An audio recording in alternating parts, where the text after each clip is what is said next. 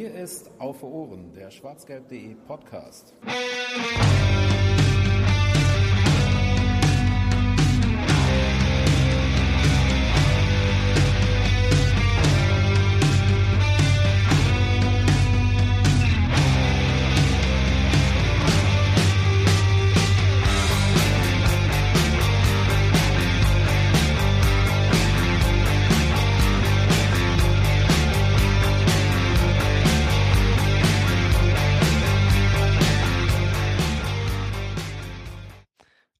Zwei, drei, die Pause ist vorbei. Wir sind aus der Sommerpause wieder zurück. Auf Ohren, Ausgabe Nummer 11. Herzlich willkommen an euch alle, die gewartet haben und sich gefragt haben, wann melden sich die drei Jungs denn wieder aus ihrer Kajüte, in der sie leben und aus ihrem Studio, in dem sie aufzeichnen. Die Antwort lautet jetzt. Es hat ein bisschen länger gedauert, weil wir nach dem Pokalfinale auch nicht mehr so viel Lust hatten, darüber dann nochmal zu sprechen und dann ja auch Sommerpause war. Dennoch ist jetzt der adäquate Zeitpunkt, um sich zurückzumelden. Und deswegen sind wir heute Abend oder wann auch immer ihr es hören werdet, wieder da für euch mit dem schwarzgelb.de Podcast. Meine Wenigkeit kennt ihr vielleicht mittlerweile nach elf Ausgaben. Ich bin Fanny und an meiner Seite sitzt seit elf Ausgaben der Jens. Hallöchen. Und seit etwas weniger als elf Ausgaben, aber auch schon ziemlich lange, der Volker. Guten Abend. Und natürlich haben wir für euch heute natürlich wieder einige Themen mitgebracht, über die wir reden wollen. Die da lauten, lieber Jens. Ach, jetzt habe ich mich so darüber im Kopf gedanklich äh, nicht echauffiert, sondern gewundert, wie oft du natürlich in deine Sätze einbaust. Das war ein bisschen zu viel, das hat ja, mir auch aufgefallen. Ja. Also, wir reden heute ähm, kurz am Anfang so ein bisschen über 15 Jahre schwarzgelb.de, denn äh, unsere Mutter, unser Vater ist schwarzgelb.de, unsere Mutter oder unser Vater eigentlich, ähm, hat 15-jähriges Bestehen gefeiert. Dann äh, wollen wir versuchen, und das ist ein bisschen schwierig, weil die Einblicke ein wenig fehlen, ähm, einen kleinen Überblick über die ersten Tage unter Thomas Tuchel zu gewinnen oder ja zu bringen. Dann äh, reden wir natürlich endlich quasi fast schon zu spät ähm, über die Kaderplanung, über Zugänge, Abgänge, was wir hoffen, erwarten, wie unsere Meinung dazu ist. Dann gucken wir, ob wir es zeitlich noch schaffen, ein paar von euren Themen mit einzubauen. Ähm, haben selbstverständlich die Schalte zum Alte. Was wäre auf Ohren ohne Schalte zum Alte? Und ähm, wagen vielleicht, wenn es hinhaut, noch eine kleine Vorschau auf die Qualifikationsspiele zur UEFA Europa League. So sieht das aus. Ähm, Fokus wird wohl sein, dass wir ein bisschen genauer auf die Mannschaft gucken, weil das, das, also auf die Zu- und Abgänge und die Kadersituation, weil das etwas ist, was ein bisschen greifbarer ist als all das, was wir sonst so besprechen können. Ähm, wie gesagt, du hast gerade schon gesagt, dass bei, bei den ersten Tagen unter Thomas Tuchel ein bisschen schwierig wird, da schon irgendwelche Schlüsse zu ziehen. Dafür werden wir ein wenig brauchen. Den ähm, Medien ist halt übrigens fürchterlich scheißegal. Die schreiben alle, das weht ein ganz neuer Wind beim BVB, da bleibt kein Stein auf dem anderen. Es wurde sogar äh, der Koch gefeuert. Ein genau. Urgestein. Und, und Klopp-Fußball ist auch nicht mehr, ist jetzt Tuchel-Fußball beim BVB. Nach zwei Testspielen. Ja, und wir wissen alle, dass er mittlerweile selber auch Hütchen aufstellt und wegbaut. Was für ein großartiger Kerl. Er kommt als erster auf das Trainingsgelände. Das muss man, also Chapeau. Krass. Das wäre so, als würde ich als erster in die Schule gehen. Sensationell. Was er als Lehrer nie vorkommen wird. Das stimmt. Also, zum, naja, es sind andere Lehrer von mir da meistens. Naja. Der Hausmeister hoffe ich. Nee, der kommt nur ab und zu. Ähm, lassen wir das. Ähm, das erste Thema ist der Rückblick auf 15 Jahre schwarzgelb.de. Ihr habt es vielleicht mitgekriegt, wenn ihr versucht habt, in den letzten Tagen schwarzgelb.de aufzurufen. Dann habt ihr vielleicht gesehen, ach du Scheiße, haben die eine schreckliche neue Seite. Ähm, in der Tat war es die schreckliche alte Seite, die wir wieder neu auferlegt haben. Und ein paar Artikel haben wir auch von damals noch veröffentlicht. Der Grund ist einfach schlicht und ergreifend, dass wir 15 Jahre alt geworden sind. Ähm, wie lange seid ihr überhaupt dabei? Jens ist schon länger dabei als ich, Volker auch. Ich bin echt am jüngsten dabei. Ich bin seit fünf Jahren, glaube ich, ungefähr dabei. Im äh, Frühling 2010, meine ich, bin ich äh, zum Team dazugestoßen. Jens, wie lange machst du das schon? Nach, äh, ich weiß nicht wie viel Gastautorenartikeln bin ich dann im Sommer 2007 dazugestoßen. Und Volker? Kann ich so genau gar nicht sagen. Habe ich mir auch die Frage gestellt am Freitag. Konnte mir auch keiner der alten Herren beantworten.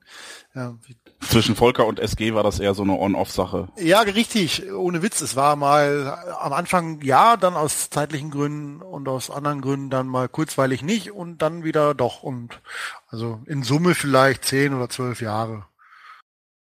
Angeber. Sehr lange, auf jeden Fall. Ähm, ja, und das Ganze haben wir gefeiert, ausgiebig, ähm, am letzten Freitag, äh, beziehungsweise das war dann am, wir haben reingefeiert in unser Gründungsdatum. Das war der, ähm, Moment. 18.7. Genau, Ich springe gerne ein. Vielen Dank. Ähm, es war, glaube ich, auch nicht genau das Gründungsdatum, sondern ähm, am 18.7. Äh, 7. im Jahr 2000 gab es ein Testspiel von Rot-Weiß Lüdenscheid gegen den BVB und da haben sich dann zwei ähm, der späteren Gründer oder die beiden Hauptgründer getroffen oder waren gemeinsam da und haben überlegt, hey, lass uns doch mal so von Fans für Fans über den BVB berichten, so ein bisschen unsere Sicht der Dinge in die Welt rotzen und ja, also es ist nicht unbedingt der Tag, an dem die Seite online ging, sondern der Tag, an dem es erdacht wurde, aber das ist halt dadurch, dass es dieses Fußballspiel gab und wir auch noch die Eintrittskarte davon äh, irgendwo rumfliegen hatten, kann man das sehr schön greifbar als Geburtsdatum nehmen, auch wenn es nur das gedankliche Geburtsdatum ist. Ich glaube, den, den Tag des Launchs, wie man so schön sagt, als das Ding dann online geht, den hat keiner mehr so recht im Kopf. Naja, ist auch egal. Es gab viele Glückwünsche ähm, auf allen erdenklichen Kanälen. Selbst der BVB hat ein kleines Video zusammengeschnitten, in dem Pierre-Emerick Aubameyang ungefähr zehnmal versucht hat, uns herzlichen Glückwunsch zu sagen und äh, Sascha Fliege fast einen Ball an den Kopf gekriegt hätte. Wer hat den eigentlich geworfen? Das ist die entscheidende Frage. Wahrscheinlich Aubameyang. genau. Weil der Ähm. kam leicht von unten. Ich glaube, dann war es eher Marco Reus. Oder er wurde geschossen, dann würde erklären, dann käme er von jedem von unten. Naja. Ähm, jedenfalls, falls ihr das Video noch nicht gesehen habt, könnt ihr vielleicht mal auf der Facebook-Seite von schwarzgelb.de noch mal ein bisschen nachscrollen, dann seht ihr das da auch noch mal. Und wir haben das, wie gesagt, gefeiert in einer, äh, in der Gaststätte Route Erde, kann man, denke ich, sagen, mit äh, ein paar Leuten, die wir dazu eingeladen haben, mit unserer Redaktion natürlich, mit einigen Leuten, die aus dem SG-Umfeld äh, kommen, sage ich mal, und auch äh, mit ein paar besonderen Gästen. Ähm, unter anderem, und das war derjenige, der uns am meisten ähm, beeindruckt hat, ähm, zumindest rede ich da von, von meiner Wenigkeit und von vielen anderen, die ich gesprochen habe, denen es dann danach ähnlich ging. Das war Nevin Subotic, der nach dem Testspiel ähm, gegen den VfL Bochum oder beim VfL Bochum vielmehr auch noch in die rote Erde gekommen ist. Ähm, nicht um irgendwie schwarzgelb.de großartig zu feiern. Er hat seine Glückwünsche natürlich auch nochmal überge ähm, übergebracht und sich auch bedankt, da gewesen zu sein. Aber vor allen Dingen hat er in einer Rede, wo ich nicht genau auf die Uhr geguckt habe, es war mal locker eine halbe Stunde, vielleicht sogar noch mehr, ähm, wo er über seine Stiftung geredet hat, über die Neven Subotic Stiftung, ähm, die sich für unter anderem für ähm, ja gutes Wasser oder, oder reines Wasser einsetzt in äh, Ländern, wo das leider noch nicht gegeben ist.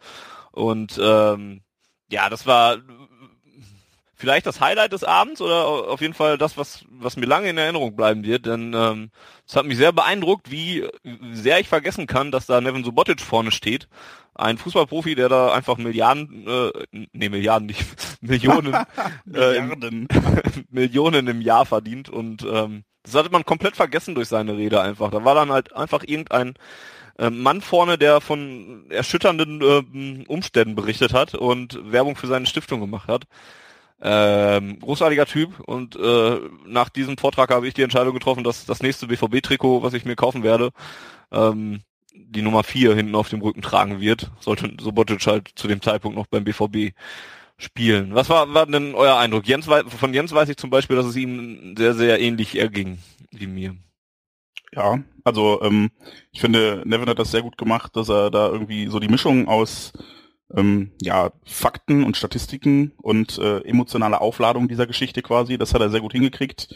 Emotionale Aufladung klingt jetzt so negativ, Marketing-Sprech, aber es war halt schon schon sehr deutlich, wie viel ihm das Ganze bedeutet. Und ähm, ich habe dann nachher auch nochmal mit einem Bekannten gesprochen, der ein bisschen mehr Einblick hat in dieses Stiftungsding und der hat auch gesagt, dass, dass Nevin das halt größtenteils auch wirklich alleine wuppt und ähm, dann, weiß ich nicht, nach dem Training noch irgendwie zu Hause oder im Büro sitzt und da Sachen organisiert und keine Ahnung, also das ist, mich hat halt einfach beeindruckt, wie viel Hingabe er hat und ähm, ja, wenn sich andere Profis Villen in Kroatien kaufen oder gucken, dass sie den nächsten äh, Lamborghini zusammensparen, sowas macht Nevin eigentlich gar nicht. Und das ist einfach, also es hat mich unfassbar beeindruckt, wie viel Herzblut er da reinsteckt und es hat mich natürlich auch schockiert, was er dann erzählt hat. Also, dass er gesagt hat, ich glaube, 750 Millionen Menschen haben keinen direkten Zugang zu Trinkwasser. Und das ja. muss man sich einfach mal vor Augen führen. Ich meine, wir können hier einen Wasserhahn aufdrehen und es kommt Wasser raus, das wir trinken können. Und jeder von uns hat vermutlich zwei bis vier Wasserhähne in einer Wohnung. Und äh, in Afrika gibt's Menschen, die müssen teilweise vier, fünf Stunden laufen, um dann verschmutztes Wasser irgendwo zu holen, was sie trinken können, wovon sie dann vermutlich krank werden oder keine Ahnung. Also es ist schon, ist schon krass. Und ich habe allerhöchsten Respekt dafür, dass äh, Nevin seine Zeit nutzt und auch seinen, seinen Ruhm und sein Geld, denn äh, alles, was der Nevin Subotic Stiftung gespendet wird, wird von Nevin persönlich von seinem eigenen Geld nochmal verdoppelt. Und das, das, galt, das galt für den Abend bei Schatz Nein, nein, so wie ich das gehört habe, macht er das wirklich bei allem. Also nicht nur, okay. wir haben an dem Abend halt auch Spenden gesammelt, wir hatten eine Spendenbox da stehen, die auch erfreulich voll geworden ist. Aber so wie ich das verstanden habe auf Nachfrage, ist es wirklich so, dass Nevin das mit allen Spenden macht, die reinkommen, dass er die von seinem eigenen Geld aufstockt und verdoppelt. Naja, und, und wie du es gerade schon sagtest, wow. Ne, er ist, wenn, wenn er freie Zeit hat, wenn er Urlaub hat, ähm, manchmal hat er sogar schon in irgendwelchen Länderspielpausen gemacht oder so, wo, wo gar nicht so mega viel Zeit war oder so, dann fliegt er ja tatsächlich in die betroffenen Länder und, und, und äh, macht sich ein Bild vor Augen. Ne? Das sieht man, wenn ihr die Nevin Subotic Stiftung bei Facebook meinetwegen jetzt noch nicht ge geliked habt, dann tut das mal, denn da seht ihr auch Bilder von ihm ähm, auf seiner Seite selber, glaube ich, schaltet das auch immer mal wieder mit. Ähm, das ist schon sehr, sehr, sehr beeindruckend. Ähm, wenn man sich da wirklich vor Augen führt, dass das jemand ist, der, ähm, wie du richtig sagtest, auch einfach Urlaub machen könnte und auf, auf den Willen dieser Welt zu Hause wäre. Ähm, Volker, dein Eindruck zu Nevin Sobotic? Der schwitzt ganz schön nach nach so einem Testspiel. und er musste ins Bett. Nein, ähm, im Grunde hat äh, Jens alles gesagt. Also ich, ich spende ja schon das, was von dem anderen äh, äh, fußballerischen Projekt im Internet übrig bleibt, äh, über die Einnahmen, die ich da generiere, das, was übrig bleibt, spende ich ja schon seit zwei, drei Jahren an, an die entsprechende Stiftung. Und äh, ja, er hat im Grunde eigentlich das bestätigt, was, was ich auch so von, von außen für einen Eindruck hatte über die, über die Stiftung, dass es nicht so ein Ding ist, ja, so quasi, ich stehe dahinter, weil das macht einen guten Eindruck in der Welt, wenn ich sowas mache, sondern er ist wirklich jemand, der auch, äh, ja, damit anpackt, der da hinfliegt, der da quasi auch vor Ort greifbar ist für die Leute und halt nicht nur zum, ja, sag ich mal, für, für einen Pressetermin irgendwo sich ablichten lässt und dann da wieder abdampft und äh, so tut, als wäre er da mit Herzblut dabei. Also er ist auf jeden Fall jemand, der voll und ganz hinter dieser Sache steht. Zeigt sich auch in der Tatsache, dass er direkt Feuer und Flamme dafür war, dieses Projekt dann auch bei unserer Geburtstagsfeier ähm, zu unterstützen, ähm, äh, vorzustellen vielmehr. Ähm, hat er sich nicht nehmen lassen, persönlich vorbeizukommen. So wie ich das gehört habe, ist das Testspiel, glaube ich, noch ein paar Minuten verschoben worden und hat er noch irgendwie eine SMS geschickt von wegen, äh, für ein paar Minuten ja. später äh, ist es schlimm?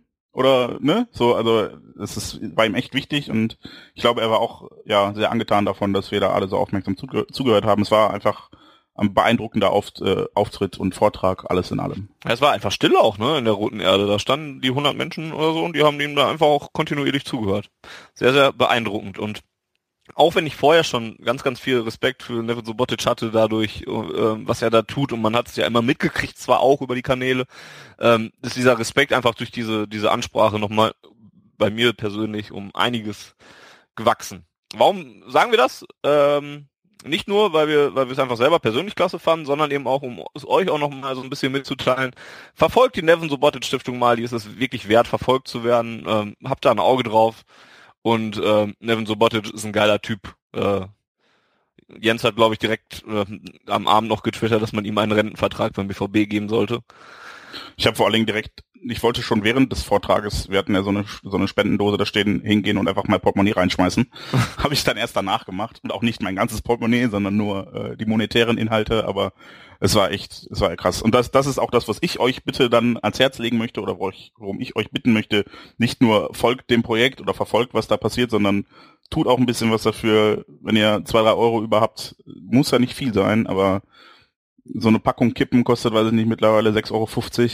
Wenn ihr darauf einfach mal verzichtet, damit ein paar Menschen mehr was zu trinken haben oder auf Toilette gehen können auf dieser Welt, da würde mich das sehr freuen.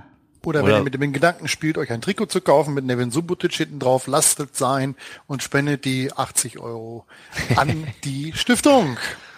Ja, stimmt. Das ist auch ein, ein berechtigter Einwand, das ist richtig. Nun gut. Ähm, 15 Jahre schwarzgelb.de. Wir haben gerade schon gesagt, ihr seid schon sogar länger dabei als ich. Äh, vieles passiert in diesen 15 Jahren. Einige Sachen, ähm, die uns allen sicherlich in Erinnerung ähm, geblieben sind. Was sind denn eure persönlichen Highlights, äh, Volker, in den letzten 15 Jahren? Was ist das Erste, was in deinen Kopf kommt? Das Erste, was in meinen Kopf kommt, ja, jetzt kriegt der Neusser gleich voll den Anfall, ist auf jeden Fall Free Chinji. Danke bitte, aber was äh, eine der, der witzigsten Sachen war einfach äh, im Forum damals äh, ein, eine Frage eines Users, warum eine Kaffeefilter, ein Kaffeefilter unten eine Falz zum Umknicken hat. Daraus entwickelte sich eine unfassbar witzige ähm, Diskussion, unfassbar witzig. Ich weiß nicht, ob sie im Archiv noch nachzulesen ist, aber was eines der besten äh, oder der vielleicht der beste Thread, den dieses Forum je gesehen hat. Ähm, äh, extrem witzig, sehr viele lustige Kommentare dabei. Äh, müsst ihr mal filtern, vielleicht gibt es das im Archiv noch. Ha, filtern. Ha. Oh Gott. Mal sehen, ich hab's drauf. Ja. Äh, und was ist die Antwort? Warum ist dieser Falls da? Keine Ahnung, vor lauter Lachen habe ich es nicht geschafft, den Thread zu Ende zu lesen. Toll. Also ein Grund, ihn nochmal aufzumachen im Prinzip. äh, Fanny, an dieser Stelle äh, übrigens kurz alles Gute nachträglich zum Geburtstag. Ach so, vielen Dank, ja. Und äh, was war denn dein Highlight aus 15 Jahren Schutzgift? Muss ja nicht mal nur aus deiner Mitgliedschaftszeit sein, es kann ja auch davor sein. Ja, ich glaube, das erste, was, was mir jetzt tatsächlich so in die Gedanken gekommen ist, ist ähm, die, die Kevin Kurani-Suchaktion. Als, als er damals aus dem Westfalenstadion ja abgehauen ist, weil er ähm, ja nicht so wirklich damit zufrieden war, dass er ähm, nicht zum Kader gehörte bei einem Länderspiel.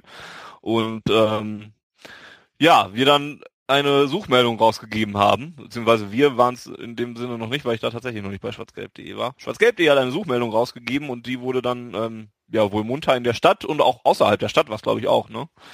Nicht nur in Dortmund äh, verbreitet und ausgehängt. Und wir haben alle Kevin Kurani gesucht und wir wissen bis heute immer noch nicht so ganz, äh, wo er ist. Ähm, aber er soll sich ja gesicherten Informationen zufolge irgendwo in Russland aufhalten.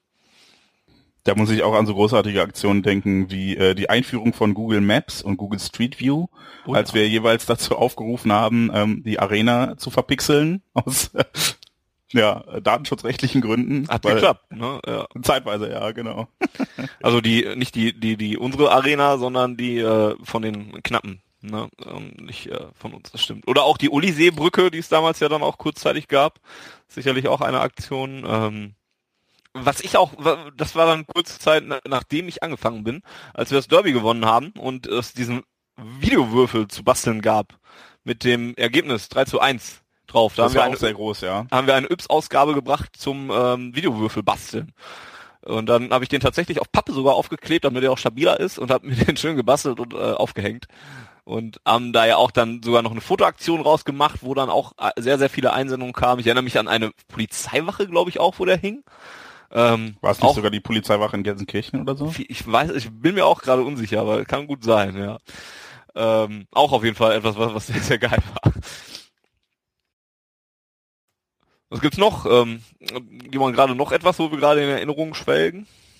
Ach, ich, bei mir waren es, glaube ich, überwiegend so persönliche Sachen. Also gar nicht so sehr schwarzgelb.de Dinge, weil ich finde das immer schwierig, das so toll zu finden, wenn man daran beteiligt ist. Ne? So sich so auf die Schulter zu klopfen, boah, wir sind geil, das ist nicht so ganz mein Ding, außer dieser Podcast, der ist schon ziemlich, ziemlich geil. Ja, und Aber, keine von diesen Sachen, die ich jetzt gerade erwähnt habe, hatte ich auch wirklich Anteil dran. von daher passt das noch. ähm, was ich, äh, ja, persönliche Sache. Für mich, für mich so ein kleines Highlight, dass ich irgendwie vor mittlerweile fast zehn Jahren in der Roten Erde Fußball gespielt habe, ne, beim, bei der Südtribünenmeisterschaft. Das ist für, für einige von euch, die da draußen jetzt zuhören, vielleicht Usus, dass man das tut, aber für mich war das damals noch so, so der heilige Rasen und ich durfte darauf spielen und so.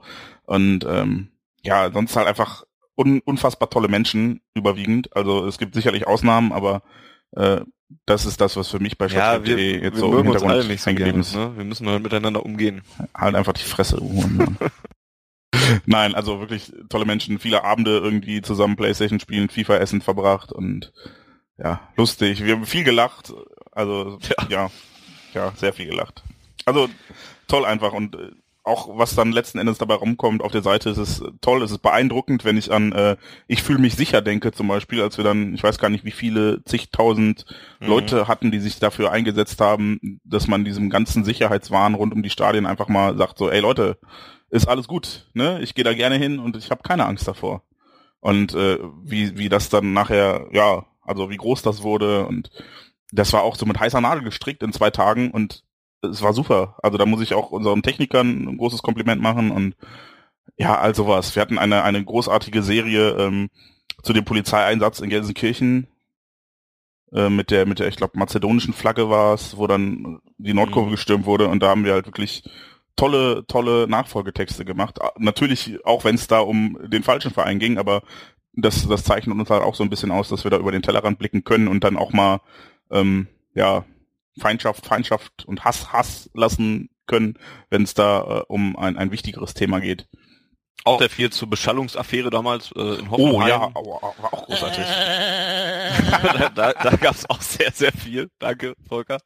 Ähm, ich würde mal hier den Bogen spannen und Scheiß das mal... Hausmeister da, ey. Unbefugt Zutritt macht da, verschafft in das Imperium von Dietmar Hopp, der dann leider die Kritik abgekriegt hat der Öffentlichkeit und seinen Vereinen. Also das war, das, das war nicht gut von schwarzgelb.de, da den Dietmar Hopp so zu kritisieren. äh, das war nicht in Ordnung. Wir hätten direkt sagen können, hier pass auf, der Hausmeister, die sauber schuld. Hat ja auch eine herzensgute Frau als Frau Mutter. Ne? Das muss man ja auch mal festhalten.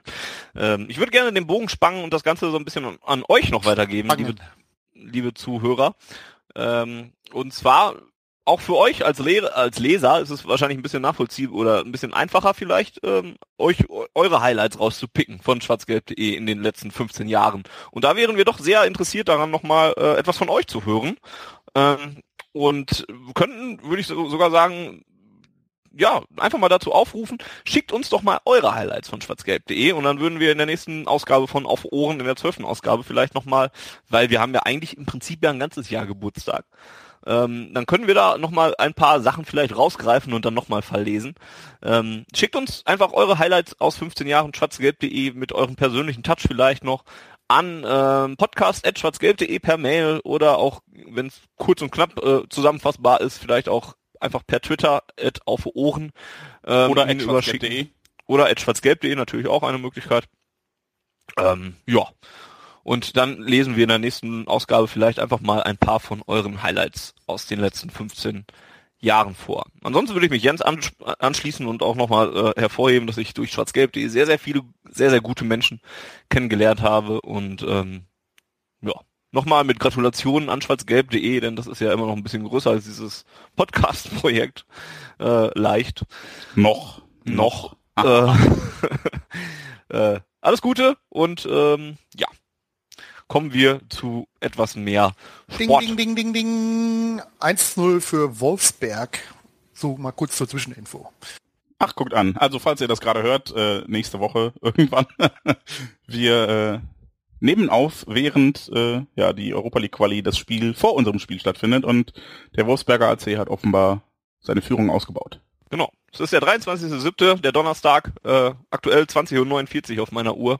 Und ähm, Deswegen versuchen wir das noch so ein bisschen mit einzubringen. Jetzt sieht es ja zum Beispiel sehr danach aus, dass wir in der kommenden Woche auf den Wolfsberger AC treffen werden. Aber großartig verteidigt. Alles klar. Äh, ja, kommen wir wieder zurück zu den wichtigen Themen. Genau, das wären nämlich dann die ersten Tage unter Thomas Tuchel. Ähm, was halt recht schwierig ist zusammenzufassen, das hat Jens gerade schon gesagt. Aber wir haben ein paar Testspiele gesehen, beziehungsweise Volker hat gar nichts gesehen. Ich habe nur so ein bisschen gesehen und Jens hat auch nur so ein bisschen gesehen. Aber trotzdem ähm, kann man darüber vielleicht ein bisschen reden, weil man ja so ein paar Eindrücke vielleicht doch gekriegt hat. hat. Es gab insgesamt fünf Testspiele an der Zahl. Äh, vier davon konnten gewonnen werden. Sogar recht hoch. 5 zu 0 gegen den VfL Rede. Äh, das war der Start in die Testspielreihe durch Tore von Gündogan, Mikitarian, Ioannidis, Stenzel und Maru Oka. Da waren noch nicht alle Leute wirklich mit dabei, was man an den letzten drei Torschützen auch merkt. Dann kam die Asienreise ja schon, über die wir gleich vielleicht auch nochmal reden werden. Da hat man zwei Spiele bestritten und auch hoch gewonnen. Einmal gegen Kawasaki Frontale. Hallo, hallo, hallo, hallo, du hast das Team Gold vergessen, ja? Ja, das habe ich bewusst getan.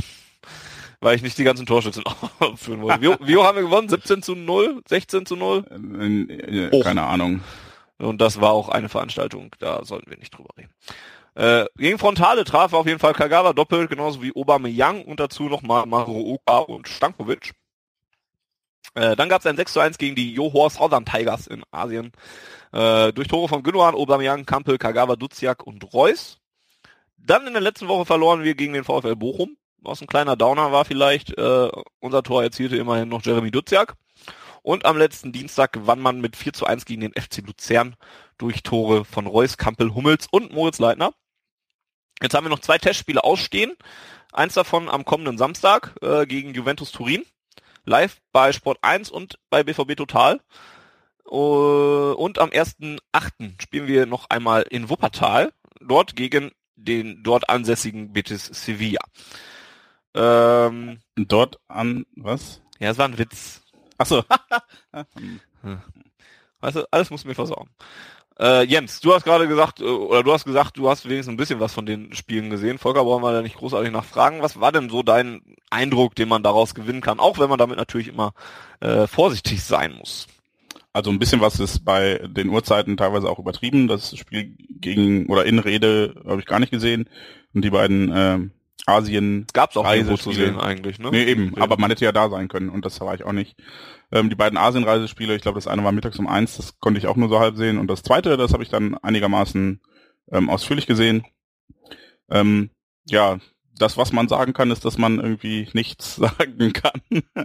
ähm, die von, von Tuchel oder das, was man über Tuchel schon weiß, dass er taktisch sehr variabel ist, hat sich halt auch in den Testspielen gezeigt und ähm, es gab gefühlt bei jedem Testspiel eine andere Grundformation, andere äh, ja, Aufstellung, Aufstellungsform, mal mit einem Sechser, mal mit äh, ja, also mal 4-1-4-1, mal äh, das altbekannte 4-2-3-1, dann gab es auch mal ein 4-3-3 also ich glaube zuletzt in Bochum sogar 4-4-2 mit Raute.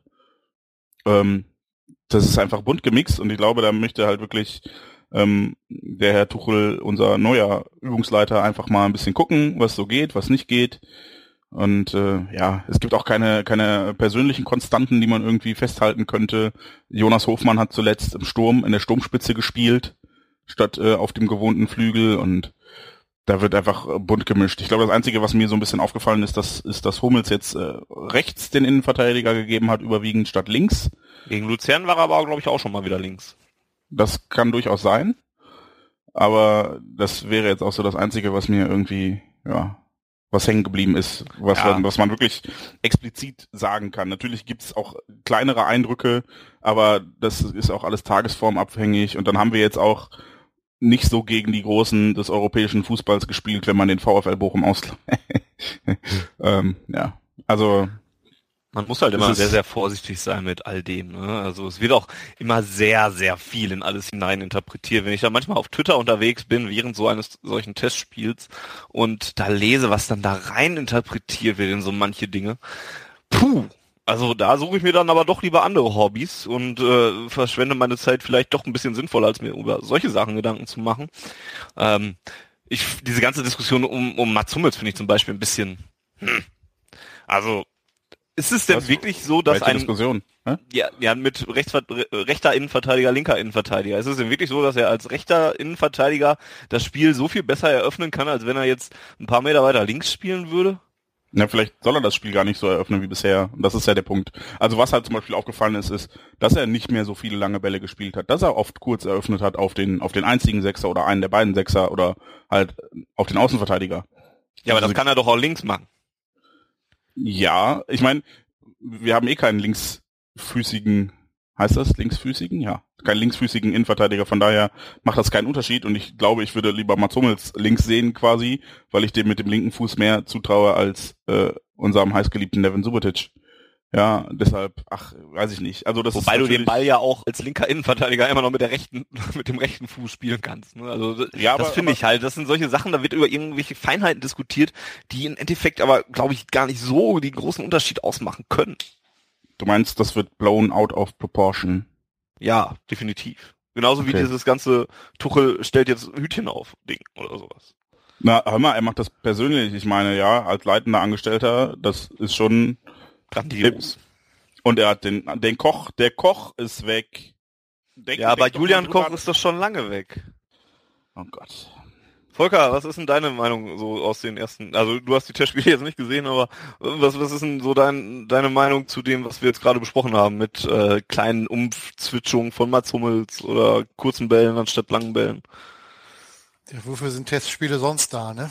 Klar. Ja, hat er hat ja Gründe, warum ich äh, mir Testspiele nicht angucke, einfach weil äh, ja nicht nur viel getestet wird, sondern weil es auch für mich ganz ganz schwer einzuordnen ist, was ich jetzt davon halten soll.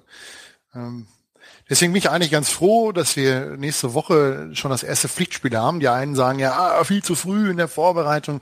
Tuchel war ja auch nicht so begeistert von der ganzen äh, Geschichte, dass wir da jetzt ja neben der Asienreise äh, auch noch äh, relativ früh in der Saison wieder starten müssen. Aber äh, ich glaube, so ein, so ein Spiel unter Wettbewerbsbedingungen, auch wenn, wenn man Wolfsberg jetzt nicht so einschätzen kann, wie stark die wirklich sind, ähm, oder auch Charlie Gors, falls sie das Wunder dann noch schaffen sollten in Klagenfurt.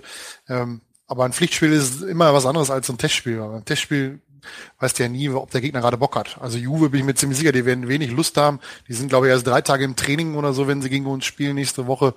Ähm, kannst du wie gegen AS Rom damals halt nicht für voll nehmen, sowas. Also richtige Standortmessung gibt's erst nächste Woche Donnerstag. Wobei ich auch schon so ein bisschen das glaube, was, was Tuchel schon bei seiner Antrittspressekonferenz gesagt hat, dass wir da noch ein bisschen brauchen werden, um dann wirklich alle Abläufe und alle Mechanismen so reinzukriegen, wie, wie man das am liebsten hätte. Und dass es da durchaus auch noch schlechtere Spiele zu Beginn der Hinrunde oder vielleicht auch durch die gesamte Hinrunde geben kann. Und ähm, einerseits, ne? Na jo, aber das betrifft ja auch immer so so die Hälfte der Bundesliga, ne? Also auch ohne Trainerwechsel. Das ist ja häufig. Ja, so, aber aber bei uns war es ja jetzt schon so, dass wir den am längsten amtierenden Trainer der Liga hatten. Und ähm, ne, dass da dann gewisse Automatismen drin sind, die man auch erwarten kann, weil sie halt schon immer die letzten fünf, sechs, sieben Jahre drin waren. Und ähm, bei uns herrscht auch eine ganz andere Erwartungshaltung. So, das ist also, werden jetzt, weiß ich nicht, der FC Ingolstadt scheiße spielt, dann erwartet man halt auch, dass der FC Ingolstadt scheiße spielt. Weil neue Liga, weil Dingens. Und bei uns sind das eigentlich Ausreden, die nicht zählen dürften. Und äh, deshalb finde ich ganz gut, dass er da vielleicht so ein bisschen auf die Bremse tritt, denn ich muss gestehen, ich bin schon so ein bisschen, ich will nicht sagen euphorisch, aber Vorfreude ist auf jeden Fall da. Ich bin gespannt, was da jetzt draus wird, was passiert, ob wir wirklich vielleicht einen Entwicklungsschritt machen können, nicht nur von der letzten Saison, sondern halt auch von den Jahren davor, was schwierig ist, weil wir echt gut gespielt haben zeitweise, aber halt auch zeitweise nicht. Und da war so ein bisschen der Schlendrian drin. Ich weiß nicht, ob es jetzt Schlendrian war. Ähm, ich glaube, Klopp hat immer die Einstellung seiner Spieler für sehr, ja, sehr, sehr hoch bewertet. Und deshalb ist Schlendrian vielleicht das falsche Wort, aber man merkte schon, dass es so Ausreicher gab, dann hast du halt zu Hause gegen Hertha verloren und denkst dir, das war ein richtiges Scheißspiel heute und das musste nicht sein. Und wenn wir da ein bisschen mehr Konstanz reinkriegen und vielleicht auch wirklich einen, einen Entwicklungsschritt machen von dieser Pressing-Mannschaft zur Ballbesitzmannschaft, dann äh, wäre das schon ziemlich cool. Und da räume ich allen dann auch die Zeit ein, die man im Zweifel dafür braucht. Aber so ein Testspiel hat für mich da weniger Wert als ein, als ein Pflichtspiel. Auch wenn es, wenn es, sagen wir mal, egal wer es jetzt von den beiden Mannschaften wird, das wäre eher so eine, ja, normalerweise musste die ja schlagen von unserem Anspruch her, den fünften oder sechsten Bei allem Respekt. Ja, das sagt der, der Kollege Kehl immer, aber der, der ist ja jetzt raus aus dem Profifußball. Ähm, Leider. Glaube ich einfach, allein dadurch, dass, dass der Gegner schon, äh, ja, auf jeden Fall auch versuchen wird, ein bisschen was zu reißen, weil er was reißen muss. Ein Testspiel muss er es ja nicht. Wenn er nach 20 Minuten merkt, das funktioniert nicht, ja, dann verliert er das Testspiel halt 5-0 oder so. Dann hat er halt keine Lust. Aber in so einem Europapokalspiel muss er halt ein bisschen was machen. Und ich glaube schon, dass das, dass es schwierig wird, auch, auch gegen Chemnitz vielleicht und auch gegen, gegen andere Mannschaften, wo man vom Anspruch her eigentlich mehr erwartet. Ähm, aber ich persönlich finde, je früher es mit Pflichtspielen losgeht, unter einem neuen Trainer, umso besser ist es für uns. Weil dann halt auch ein bisschen die, ja, wie sagt man immer so schön, die Eingespieltheit kommt, unter, unter Wettbewerbsbedingungen äh, seine Leistung bringen zu müssen. Äh, ich glaube, das unterm Strich fördert das mehr, als dass es uns äh, ja, hemmt in der Entwicklung. Ich sehe schon, die Vorfreude ist auf jeden Fall da, das gilt für mich auch. Ähm, ich freue mich auch vor allen Dingen auf das Pflichtspiel dann in der kommenden Woche, ähm, wozu auch Thomas Tuchel selber ähm, seinen Teil beigetragen hat, weil ähm, wir haben ja jetzt auch mittlerweile ein paar Pressekonferenzen sehen können mit ihm, darüber haben wir noch nicht reden können, als wir das letzte Mal zusammen saßen, weil da die Antrittskonferenz ja beispielsweise erst noch folgte.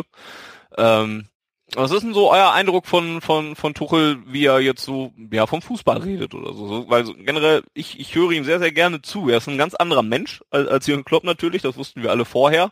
Ähm, nicht ansatzweise so menschenfängermäßig und, und mit, mit witzigen Sprüchen auf den Lippen oder sowas.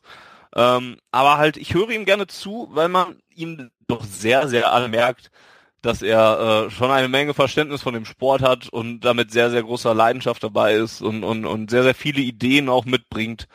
Ähm, also das sind so die ersten Eindrücke, die man von, dem, von den Konferenzen auf jeden Fall kriegen konnte, dass da jemand ähm, am Werk ist, dem man das auch durchaus in die Hände geben kann, weil er da wirklich äh, zumindest einen, einen sehr, sehr guten Eindruck hat. Das ist das, was, was wir vorher ja eigentlich auch schon mal gesagt haben, aber was sich in diesen Pressekonferenzen als Trainer von Borussia Dortmund dann ja dann doch irgendwie bestätigt hat. Ähm, oder was waren eure ersten äh, Empfindungen, als ihr den dann mal am Mikrofon gehört habt? Also, dass er Ahnung von Fußball hat, fand ich, war immer unbestritten. Klar. Ja, dass er also jemand ist, der im fußballerischen Bereich hat er ja sicher auch all dem, was man so liest, auch in seiner, im seinem Sabbatjahr, übrigens total bescheuertes Wort, wenn ihr mich fragt. Jeder Trainer, der, der irgendwo aufhört und ein Jahr Pause macht, macht automatisch ein Sabbatjahr. Ja, also er hat sich da ja auf jeden Fall weiterentwickelt. Sagt er ja auch selber, dass er da ich habe es nicht mehr ganz im Kopf, irgendwie selber eine Ernährungsumstellung gemacht hat und auf irgendwas X verzichtet, Weizen, keine Ahnung, und dass er sich da auch im, im Bereich der der Sporternährung so ein bisschen äh, weiterentwickelt hat, überall hospitiert hat. Ähm, nicht bei Guardiola, aber irgendwo anders hat er ja, glaube ich, hospitiert und hat sich das angeguckt und viele Gespräche geführt.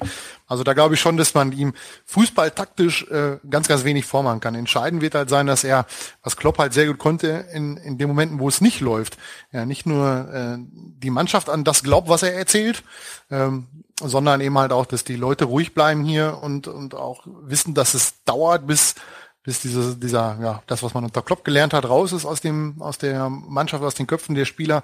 Gerade in Phasen, wenn es nicht läuft, greift man ja immer dann auf solche Nummern zurück.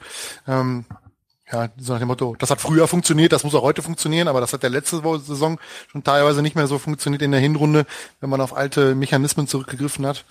Da muss man eben halt sehen, wie viel Zeit er dafür bekommt und wie die Medien und die Fans damit umgehen, wenn es, wenn es halt erwartungsgemäß in der Hinrunde und vielleicht auch in der Rückrunde äh, ein bisschen holprig wird. Jens, deine Meinung zu Herrn Tuchel, sobald sich das sagen lässt? Ich war positiv überrascht, ein bisschen. Wobei das vielleicht auch an dem, an dem Zerrbild liegt, was man vorher gezeichnet hat, dass man ihn so als, weiß nicht, verbissen und knorrigen Arbeiter und ja, das war er jetzt nicht so, den Eindruck, den ich gemacht habe. War, äh, den, den er gemacht hat, Entschuldigung, ähm, war äh, sehr höflich, sehr aufgeschlossen, auch sehr freundlich, ja, so überhaupt nicht verbissen oder knorrig. Das ist er vielleicht im Training, was auch vollkommen in Ordnung ist. Ich habe, glaube ich, äh, in unserer Live-Ausgabe äh, zu Jürgen Klopps Rücktrittserklärung erzählt, dass auch Jürgen Klopp nicht immer der, der Pausenclown war, der auf Pressekonferenzen war. Dass er auch schon mal äh, die Spieler angekackt hat, wenn die einen Pass über drei Meter nicht an den Mann gebracht haben im Training und sowas. Und ähm, das muss dann auch einfach sein. Aber sonst war ich so von seiner Darstellung und äh, von seinen Gedanken positiv überrascht. Und ähm, ja, ich glaube, er, er hat sich da echt viel bei gedacht bei dieser Aufgabe, die er jetzt angenommen hat und auch hat sich sicherlich auch schon über Monate Gedanken gemacht, was er vorhat. Muss jetzt natürlich testen, inwiefern das umzusetzen ist mit dem vorhandenen Spielermaterial. Ich glaube übrigens auch, dass wir vielleicht im Winter oder im nächsten Sommer noch ein paar Transfers mehr sehen als in diesem Sommer. Ähm, oder ein paar krassere Anpassungen, was den Kader angeht. Warum? Und also finde ich interessant den Gedankengang, weil wenn dann wäre es doch Zeit, jetzt mehr zu ändern als das auf ein Jahr später zu verschieben. Aber jetzt hat er vermutlich einfach noch nicht das genaue Bild, was er dafür braucht. Also es gibt sicherlich Spieler, da ist klar, mit denen wird er mittelfristig nicht planen. Ja, also Giro Immobile hat zwar laut Tuchels Ansage oder Aussage immer eine Chance gehabt, sich in den Kader zu spielen, aber da war, glaube ich, relativ ja, wollte er klar. selber nicht. Ja. ja. zum einen das, aber ich glaube, das hätte auch so nicht wirklich gepasst. Ich weiß nicht, ob er, ob, ob Tuchel ihn dann irgendwie richtig integrieren hätte können. Und ich glaube, es gibt Spieler, da wird er sich das jetzt nochmal angucken, da, da ist er vielleicht ein bisschen offener, als wir alle denken. Aber es Henrik wird Mkhitaryan wird da wahrscheinlich äh, eine Rolle spielen. Ja, wobei da glaube ich relativ klar war von Anfang an, dass er den behalten möchte und nicht nur im Sinne von ich gucke mir den mal an, sondern äh, von dem halte ich viel. Das auch völlig zu Recht. Da sieht man ja, dass der Tuchel Ahnung von Fußball hat. ja, ist so so. Wartet ab. Ich habe es ja schon mal anderweitig erwähnt. Über Mkhitaryan werden wir am Ende der Saison ganz anders reden, als wir es heute tun. Ich bitte. Ja, das haben wir auch nie. An, also auch Jens und ich haben da ja auch, als wir gesagt haben, ja, vielleicht wäre es jetzt an der Zeit, dass, man, dass er mal geht, haben wir auch ihm nie das fußballerische Können abgesprochen. Ne? Aber, das, aber ich meine halt, wenn er, wenn sich jetzt doch herausstellen sollte, dass er jetzt nochmal so eine Mistsaison stellt, spielt, könnte ich mir dann schon vorstellen, dass man dann vielleicht sagt, dann lasse ich ihn dann doch mal gehen. Aber du hast schon recht, Tuchel scheint ihm sehr zu vertrauen und Mikitarian scheint, scheint es auch zu genießen und, und, und ja auch, ja, einen Schritt nach vorne gemacht zu haben. Hm, Vorsicht, ja, sehen wir dann bald. Aber das ist, ja, also Mikitarian jetzt nicht, aber es gibt sicherlich auch Spieler, die eher auf der Kippe stehen und, und wo man sich dann nochmal ein genaueres Bild machen möchte. Und das wird dann jetzt vielleicht auch noch ein halbes Jahr oder ein Jahr dauern, bis man dann genau weiß, mit wem er zusammenarbeiten möchte und mit wem nicht aus dem aktuellen Kader.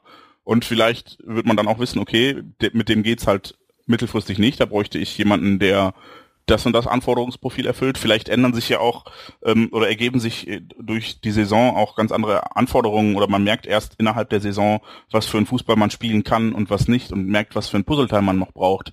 Und deshalb glaube ich halt, dass, dass dieser wirkliche Umbruch, von dem viele sprachen und den viele als äh, unabdingbar empfunden haben, weil wir ja so schlecht gespielt haben in der Hinrunde, ähm, dass der, glaube ich, erst nächstes Jahr kommt. Ist halt die Frage, inwieweit der Umbruch, also für mich hat der, ist der größte äh, Teil eines möglichen Umbruchs schon passiert, indem man den Trainer gewechselt hat. Ähm, Tuchel ist halt ein, die Diskussion um Großkreuz, um das schon mal vorwegzugreifen, ist ja genau diese Diskussion. Er ist ja jemand, der extrem beliebt ist bei uns, ja, so wie es damals auch Alex Frey in Dortmund war. Ähm, aber da ist halt ein Trainer da, der ihn eventuell äh, ja, wenn ich es mal drastisch formuliere, vor die Tür setzt, weil er einfach sieht, okay, ähm, sportlich bringt er mich nicht weiter. Ja, alle Verdienste, die er um den BVB hat, äh, sind gut und schön, aber er hilft mir sportlich nicht weiter und er hat halt dann den Mut, hat ihn, äh, ja, ihm das dann halt auch zu sagen. Ähm, das ist, das ist ein ganz wichtiger Punkt. Für Guardiola macht es in München ganz genauso. Ja, er sieht halt, dass Schweinsteiger das Niveau nicht mehr hat, was er braucht oder was er gerne hätte. Ja, und gibt ihn halt ab, auch zum Unmut der, der, der Leute da und äh, holt mit Arturo Vidal dann jemanden ganz anderes, der äh, ihm vielleicht viel besser ins taktische Konzept passt. Also ich glaube schon, dass da äh, dass er da viel derjenige ist, der dann am Ende auch ein paar Leute rausschmeißt, die vielleicht unter Klopp äh, vielleicht nicht gegangen wären. Ja, die Diskussion Klar. um Weidenfeller wird, wird nicht enden. Da wird die große Frage sein in den nächsten Monaten, ähm, hört er 2016 auf, wenn sein Vertrag ausläuft, geht er woanders hin oder kriegt er beim BVB ähm, noch einen Vertrag, weil er sagt, okay, ähm, ich bleib hier äh, auch als als zweiter Torhüter mit Einsatzmöglichkeiten, je nachdem wie, wie Tuchel das handhabt, vielleicht im Pokal oder in der Euroleague oder vielleicht ein, zwei Mal in der Liga, wenn wenn, äh, wenn Das kommt doch alles gleich noch, Mensch. Ja, das ist ein fließender Übergang. Würde ich auch Dann beende sagen, ich jetzt ne? mein, meine Ansprache. Und Ich wollte eigentlich- wieder dazwischen. ja, genau. Diesmal faul spiele ich aber übrigens. Ich wollte dir eigentlich auch nur äh, zustimmen, prinzipiell, dass, wie gesagt, ich erwarte das halt für nächsten Sommer überwiegend. Und ähm, ich glaube, dafür braucht Tuchel natürlich auch ein bisschen Kredit. Ne? Also das hat Klopp ja auch so gemacht. Er hat auch nicht, als er hier hinkam, von vornherein gesagt, so, wir sägen jetzt den ab, den ab, den ab. Er hat auch Oh, den noch Perisic, den hat er, äh, nee, der Perisic, den Petric. Meine Güte, was war das für ein Aufschrei, als er den für, so, für sie dann nach Hamburg abgegeben hat. ja, für sie dann und das Geld, was wir nachher gebraucht haben, um äh, Mats Hummels zu kaufen. Ne? Also das, wie gesagt, aber ist, mir, das, ist mir schon klar. Ja, ja, aber ja, ich verstehe, was du meinst. Und genau das wird Tuchel vermutlich nicht tun. Ich glaube, er wird jetzt nicht äh, direkt die alten Zöpfe abschneiden, sondern gucken, wie weit er die einflechten kann und äh, wie weit er die dann nächsten Sommer abschneiden müsste. Und äh, wenn er dann den Kredit hat, wenn er gezeigt hat, okay, ich führe diese Mannschaft, ich kann diese Mannschaft entwickeln, wir sind wieder Zweiter, Dritter, Vierter geworden, vielleicht sogar Erster, was weiß ich denn, ähm, dann hat er natürlich auch eine ganz andere Position, um Forderungen zu stellen oder um Leuten zu sagen, weißt du was, hau ab. Also nicht in dem Ton, sondern wir können dich nicht mehr gebrauchen, wie auch immer so ein Gespräch abläuft. Und das hat er halt jetzt nicht. Und wie gesagt, das hat Klopp auch nicht gemacht. Wir haben auch noch ein Jahr mit Tamas Scheiner gespielt und äh, ja, solchen Leuten, in Anführungsstrichen. Ne? Also das war auch ein fließender Übergang, bis er dann irgendwann seine Mannschaft zusammen hatte. Und das erwarte ich bei Tuchel halt auch, weil alle jetzt, ne, ich habe schon so oft bei uns im Forum gelesen, dass der Umbruch nicht groß genug ist und oh, wir haben ja nur, weiß ich nicht, drei Neuzugänge und nur drei Leute abgegeben, äh, äh, äh, äh, äh, und ja, das ist halt einfach, das sind dann nachher die gleichen Leute, die sich beschweren, wenn das nicht läuft, weil wir fünf neue Spieler in der Startelf haben, sieben neue Leute im Kader. Ja, das hat dem Brocherer seine Zeit, bis gerade wenn man wenn man so große Umbaumaßnahmen vornimmt, bis das dann funktioniert. Dann kriegen die eine neue Taktik, einen neuen Trainer, einen neuen Tagesablauf, neues Essen, ganz wichtig. Ja, mit Omega-3-Fettsäuren und all so ein Zeugs. Ähm, das kann natürlich auch fürchterlich in die Hose gehen, wenn man so einen brutalen Umbruch macht. Ähm, also ich kann mich auch nicht daran erinnern, dass in der Bundesliga von den namhaften Clubs, äh, die da oben mitspielen, Leverkusen, äh, ja, Wolfsburg spielt jetzt noch nicht so lange da oben mit, aber auch die, äh, die haben keinen brutalen Umbruch gemacht in den letzten Jahren. Die haben immer ein, zwei, drei Schnittstellen, haben sie Schlüsselpositionen haben sie verändert, ja, bis es dann da einigermaßen gepasst hat, und dann haben sie die nächste Position versucht zu verbessern. Und so stelle ich mir das unter Tuchel auch vor, dass er mal guckt, was kann er gebrauchen, wie du schon sagst, was, was, welche Spieler erfüllen nicht seine seine Erwartungen und dass er dann da entsprechend versucht, neue Leute zu kriegen. Genauso ist es ja auch mit dem Stürmer. Da jetzt auf, auf Teufel komm raus, noch einen Stürmer zu kaufen, ähm, was weiß ich, ein Claudio Pizarro, der noch zu haben wäre als Beispiel jetzt, äh, ist halt die Frage, ob man das möchte oder ob man dann lieber äh, jemanden holt, den man, den man äh, schon beobachtet hat, den man vielleicht auch noch formen kann, weil er relativ jung ist, 18, 19, 20 Jahre alt. Ja, das ist halt die Sache, an der sich äh, Tuchel und sein Trainerteam messen lassen müssen. Ja, dann machen wir doch jetzt bleiben, mal Genau, bleiben wir erstmal bei denen, die wir schon geholt haben. Ähm, das sind ja auch drei Leute, die auf der Liste stehen. Gonzalo Castro, Roman Bürki und Julian Weigel. Das sind anscheinend die Leute, wo ähm, Thomas Duchel gesagt hat, die brauche ich, die möchte ich haben und die kriege ich. Äh, die hat er dann auch alle gekriegt, die drei zumindest.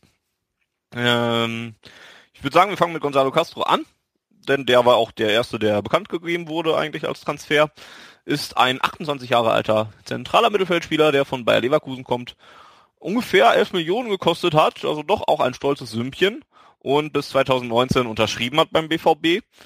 Im Mittelfeld ist er eigentlich sehr flexibel einsetzbar und ähm, aber insgesamt müsste man eher sagen, dass, dass das eher einer ist, der für die 6 bzw. 8er Position da in Frage kommt. Ähm, auf der man ja nun mal auch ein bisschen Nachholbedarf hatte, weil Sebastian Kehl ja nun mal die ähm, Karriere beendet hat. Und zum anderen ja nicht ganz klar war, was mit Ilkay Gündogan passiert. Ähm, so hat man jetzt mehrere Spieler, die für diese Position zwar zur Verfügung stehen, aber mit Gonzalo Castro auf jeden Fall einen, der da nochmal durchaus Qualität mit reingebracht hat, der im Testspiel gegen Luzern, was ich auch nur so halb verfolgt habe, aber ja zumindest auch einen ziemlich guten Eindruck gemacht haben soll. Und ähm, den ich bei Leverkusen noch nie wirklich schlecht fand. Ähm, also auch einer von den Leverkusenern, die nicht ganz so negativ aufgetreten sind wie der Rest von der unsympathischen Tretertruppe. Ähm, ja, eure Meinung zu Gonzalo Castro? Der Transfer steht ja nun mal jetzt echt schon ein bisschen länger im Raum und ähm, ja, was, was meinst du, Jens? Ich glaube, da machst du nicht viel falsch. Also jemand, der fast 300 Bundesligaspiele, glaube ich, hat oder sogar schon mehr. Da bin ich gerade überfragt. Ähm, und äh, halt auch immer irgendwie so an der Nationalmannschaft geklopft hat. Sein Problem war, glaube ich, A, Bayer Leverkusen und äh, B, dass er in den Vorjahren positionstechnisch sehr gependelt ist. Also er hat quasi das Gegenteil von Kevin Großkreuz gemacht. Der hat irgendwo angefangen und ist dann immer weiter aufgefächert, wo er spielen kann. Und bei Castro geht's jetzt so ein bisschen zurück. Der hat, glaube ich mal, äh, Flügelmittelfeld, defensives Mittelfeld, Flügelverteidiger, selbst links teilweise, obwohl er Rechtsfuß ist, wenn ich mich nicht irre. Und ähm, hat sich dann jetzt dann in den letzten Jahren irgendwann darauf fixiert, dass er gerne einigermaßen zentral im Mittelfeld spielen möchte, nicht zwingend defensiv, aber ja, nicht mehr als Außenverteidiger auflaufen will. Und diese Flexibilität hat ihn, glaube ich, immer so ein bisschen davor äh, bewahrt im negativen Sinne, dass er jetzt Nationalspieler wurde mit vielen Einsätzen, und äh, ich bin mit dem Transfer voll und ganz zufrieden. Das ist, glaube ich, jemand, der uns auch wirklich auf Anhieb weiterhelfen kann, so wie es Sokrates war vor zwei Jahren. Ja, wo man sehr solide einkauft. Das ist jetzt vielleicht keiner, ähm, wo, wo sich die Leute die Finger nachlecken, wo sie sagen, boah, das ist der neue Topstar. Aber das ist jemand, der durchaus gehobenes Niveau im Kader ähm, verkörpert. Und äh, ich, der Transfer ist, ist super. Also es spielt natürlich eine andere Position als Kehl, aber da stellt sich eh die Frage, ob wir wirklich noch zwei Sechser wie bisher brauchen und wir haben ja auch immer noch Sven Bender und äh, Julian Weigel, die halt diesen klassischen Abräumer ähm, darstellen. Und genau. deshalb ist da alles, bin ich da ziemlich zufrieden mit. 286 Bundesligaspieler hat er übrigens gemacht. Äh, U21 Europameister ist er geworden, ähm, tatsächlich sogar vor Ach, einigen 2000, Jahren. Nee, nicht 2009, oder? Nee, da war er nicht mehr U21, glaube ich. Ähm, versuche ich gleich nochmal in, äh, in Erfahrung zu bringen.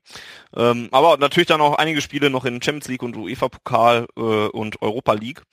Also tatsächlich äh, wirklich, ähm, ja, ein Mann, der, wie du schon sagtest, tatsächlich erfahren ist. Und ähm, ja, 11 Millionen gekostet hat, ist vielleicht das Einzige, wo man vielleicht nochmal hinterherhaken könnte. Findest du das gerechtfertigt, Volker? Und wie ist deine Meinung zu Gonzalo Castro? Völlig in Ordnung. Übrigens korrekt, 2009 ist er äh, U21 Europameister geworden. Mit so schwachen Fußballern wie Mats Hummels, Semi Khedira, also ja, quasi ja. so der, der Bodensatz des deutschen Fußballs, der noch so übrig geblieben ist. Ähm, extrem viel Erfahrung, was wichtig ist, gerade wenn man bedenkt, dass Kehl weggegangen ist, ähm, der über, was weiß ich, wie viele hundert Spiele in der Bundesliga gemacht hat, viele Europapokalspiele. Ähm, das war ja noch damals noch unsicher, was mit, was mit Gündogan passiert. Ähm, also von vorne bis hinten ein, ein sinnvoller Transfer in meinen Augen. Ähm, und 11 Millionen ist in Ordnung. Also ich glaube generell, dass die, dass die Ablösesummen in den nächsten Jahren das, was wir heute als, äh, wo wir die Augen öffnen und sagen, oh, da ist aber gar nicht so wenig, äh, völlig äh, in, das, in das Normale übergehen werden, wenn die Engländer alles vollbuttern mit Geld, äh, dann sind 11 Millionen oder 12 Millionen, äh, ja, da zuckt man mit den Achseln und denkt, ja, verpflichtet, fertig. Ja, muss man bei uns einfach Stelle. aber auch mal festhalten, dass wir finanziell echt potent sind. Entschuldigung für das Wort potent. Ich weiß, einige von euch werden jetzt genau so kichern wie Funny. Ähm, wir haben, es klingt jetzt doof, aber wir haben es halt auch einfach nach der Kapitalerhöhung letztes Jahr und und nach der Versicherung für die Champions League. Genau. Ja. Dafür äh, zahlst du es halt, ne? Dafür, das ist, ist ja ungefähr so wie, wie, die, wie die großen Clubs in Europa. Wenn, wenn für 80 Millionen Spieler Hernandez von was weiß ich, wo der herkam, äh, zu Real Madrid wechselt, dann sind da 30 Millionen Euro, die die nur dafür bezahlen, äh, weil der Name Real Madrid ist. Das ist einfach so. Ja, sondern FC Bayern München zahlt auch, zahlt halt auch für, wenn sie nicht gerade eine Ausstiegsklausel haben, für so einen Douglas Costa 40 Mille, ja, den andere vielleicht für 25 gekriegt hätten. Aber es ist halt der FC Bayern München, jeder weiß, dass die einen Arsch voll Geld haben. Also machen die natürlich auch alle da Berater, Spieler, abgebender Verein, was weiß ich, was da noch alles mit dranhängt, äh, entsprechend die Hand auf. Deswegen halt so. wurde Mikitarian ja auch ein bisschen teurer bei uns zum Beispiel. Ähm, ja, ein anderer Name, den wir geholt haben, ähm, wo vielleicht nicht direkt alle sofort gesagt haben, ja, okay, die no Notwendigkeit habe ich gesehen und den haben wir uns geholt, ist Roman Bürki, ähm, ein Torhüter, 24 Jahre jung, sage ich mal an dieser Stelle noch, ebenfalls wie Castro bis 2019 unterschrieben und äh, kommt aus Freiburg für dreieinhalb Millionen. Ähm, 300 Millionen? Dreieinhalb Millionen. Entschuldige, es klang gerade nach 300 Millionen. Das wäre ein bisschen sehr viel. Ja, in der Tat. So viel, so viel, ja, eben, so viel haben wir dann auch nicht. ähm, ja, wir haben äh, ja schon über die Torwartfrage mal in vorherigen Ausgaben diskutiert, haben da eher gesagt, dass dann vielleicht die Zeit von Mitch Langerack mal irgendwann äh, scheinen wird, aber äh, das können wir in einem Ab Abwasch vielleicht abhandeln. Der ist ja gegangen mittlerweile, äh, wird 27 Jahre alt, also deutlich älter als Roman Bürki jetzt im Vergleich, ähm, ist ungefähr für den gleichen Preis äh, nach Stuttgart gegangen, wie Bürki nach Dortmund gekommen ist und war fünf Jahre bei uns im Verein. Ähm, das ist vielleicht die Überraschung, die äh, die Personale, die am überraschendsten war.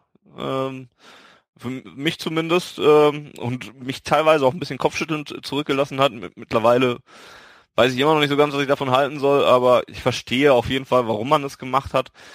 Äh, ähm, ja, Roman Bürki kommt jetzt. War das wirklich notwendig, den zu holen? Bringt es uns wirklich so sehr weiter? Volker. Ja, definitiv. Ähm, guter Torwart, guter Fußballer, äh, der Noten, zweitbeste nach Kickernoten im letzten Jahr, auch wenn das jetzt nicht der, der höchste zu wertende Indikator ist, aber es ist dennoch ein Indikator, den man, den man mal so ja, nennen kann. Und er ist was man so liest aus den ersten Spielen äh, und ersten Einschätzungen, jemand, der deutlich besser in der Spieleröffnung ist, der deutlich besser Fußball spielen kann als Roman Weidenfeller. Ähm, ist auch nicht schwer. Und, ja, aber immerhin. Ne? Und ähm, man muss ja sagen, Mitch Langerack, aus man weiß es nicht aus welchen Gründen, aber er hat halt auch äh, zig Jahre hinter hinter Weidenfeller gespielt und äh, ist nicht so wirklich auch an ihm vorbeigekommen. Ne? Irgendwann sagt man ja immer, so ein, so ein junger Torwart äh, müsste dem dem Platz hier schon ein bisschen Konkurrenz machen. Das hat es ja in vielen Vereinen gegeben, wo dann irgendwann der Trainer auf den jungen Torwart sitzt und dann ist das Thema für den alten Torwart gelaufen. Da gibt es ja viele Vereine, die das so gemacht haben. Aber Bürki war zu allem Überfluss ja auch noch extrem günstig. Also wenn der BVB da nicht zugeschlagen hätte, hätte man vermutlich irgendwann für einen Nachfolger von Weidenfeller, der ähnliches Potenzial und ähnliche Qualitäten wie Bürki hat, äh, richtig tief in die Tasche greifen müssen. Und das war für mich von vorne bis hinten ein cleverer Schachzug, den zu verpflichten. Auch wenn man dann vielleicht den einen oder anderen Fan äh, sauer aufgestoßen oder sauer gefahren hat, weil ja der Mitch Langerick, der zukünftige Supertorwart des BVB, ähm, ja, halt leider einen anderen Verein sich gesucht hat.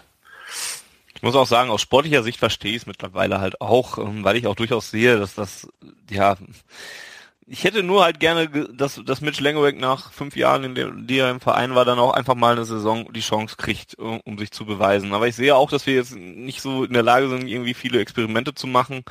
Ähm, deswegen finde ich das Ganze schwer einzuschätzen und muss da den Leuten dann auch einfach irgendwie vertrauen. Ähm, ja, ich würde da gar nicht so, wenn ich dann noch mal kurz dazwischen darf, ich sage es extra nicht grätschen. nee, das, ist, ähm, das musst du weiter tun. Mitch, Mitch Langerack hätte sich ja dem Duell auch stellen können beim BVB. Er hätte ja sagen können, okay, pass auf, ich bleibe auf jeden Fall hier, ich stelle mich dem Duell mit Bürki, weil ich mich für einen besseren Torwart halte als Roman Bürki. Das hat er nicht getan, er ist zum VfB Stuttgart gewechselt. Und nur aus dem, aus dem Wunsch heraus, weil er so ein unglaublich sympathischer äh, Spieler ist, der sich in der Zeit beim BVB äh, aber auch überhaupt nichts hat zu Schulden kommen lassen, nie gemeckert hat über seine Rolle, die er beim BVB hat. Äh, nur aus diesem Grunde heraus ihm die, die Startposition beim BVB zu geben, ich glaube, das wird einem Mitch Langerack auch einfach ungerecht, weil er ist jemand, glaube ich, schon, der sportlich sehr ehrgeizig ist und diesen, diesen Posten zwischen den Pfosten nicht geschenkt haben möchte, sondern der in sich hart erarbeiten möchte. Und wenn er das Gefühl hat, du hast den Posten bei BVB als Tor Nummer eins nur äh, ja, als eine Art Gefälligkeit für dein Verhalten in den letzten Jahren. Ich glaube, das ist er selber nicht das, was er möchte. Vielleicht schätzt er sich aber auch selber gar nicht so stark ein, wie wir es vielleicht tun und ist deswegen den Schritt zum VfB Stuttgart gegangen, weil er gesehen hat, okay, mit Roman Bürki, da stellen sie mir jetzt einen vor der Nase, der äh, ziemlich gute Qualitäten hat, der vielleicht sogar in einigen Belangen besser ist als ich. Äh, und dann hat der VfB angefragt und er hat die Chance genutzt, weil beim VfB zwei komplett neue Torhüter da stehen. Ja, jetzt ist er direkt wieder verletzt und muss auch wieder erstmal sich hinten Auch deshalb ist er natürlich sehr unglücklich, ne, dass er da jetzt in der Vorbereitungszeit, ich glaube sechs Wochen fällt er aus, also vier, fünf oder bis so, Ende ja. August. Das ist natürlich extrem bitter. Ja, weil menschlich tut mir, tut mir das auch weh, aber ja, Menschlichkeit ist im Fußball halt äh, nicht immer förderlich. Das ist halt, man muss halt manchmal auch die schmerzhaften Wege gehen. Ja, ist halt so. Wo dahin gehen, wo es weh tut, quasi. Ja, ist halt so. Ja, ich würde euch beiden, glaube ich, vollumfänglich zustimmen. Also sowohl Fanny, der sagt, ich äh, hätte ihm gerne gegönnt, dass er hier mal ein Jahr die Nummer eins wird. Wenn er das geschafft hätte, liebend gern. Ähm, aber auch Volker, der sagt, äh, wenn, wenn ja, Langerack lieber nach Stuttgart geht und da sein Glück sucht, dann sind, also wer sind wir, ihm Steine in den Weg zu legen? Ähm, ich, ich sah schon vor, oder ja, vor der Sommerpause, dass die Torwartposition die ist, wo wir noch mit das größte Verbesserungspotenzial hatten. Weil Roman Weidenfeller nicht nur eine für seine Verhältnisse echt katastrophale Saison ges gespielt hat. Ich glaube, du, Fanny, hattest das auch mal in einem Text. Mir ging, das, mir ging das ja mehr damals gegen diese Ansprache gegen Matze Ginter, aber ja. ja, und ähm, also mein Name steht auch unter diesem Artikel. Ähm, ja, ich fand halt, ja, da hatten wir Verbesserungspotenzial und ob es jetzt Timo Horn geworden wäre, der ja auch sehr oft und sehr lange im Gespräch war, der dann vielleicht, wie Volker schon sagte, 10 Millionen gekostet hätte oder Roman Bürki, der, ich glaube, sogar dank Ausstiegsklausel, ich bin mir nicht ganz sicher, für 3,5 Millionen zu haben ist. So wie zumindestens in den Medien äh, kokettiert, ja. Genau, also, durch den Abstieg, ja. Aber man sieht ja auch an Kevin Trapp. Was hat der gekostet? Ich glaube, neun Millionen ist der jetzt zu PSG gegangen. Der verdient natürlich auch noch eine Arsch voll Geld.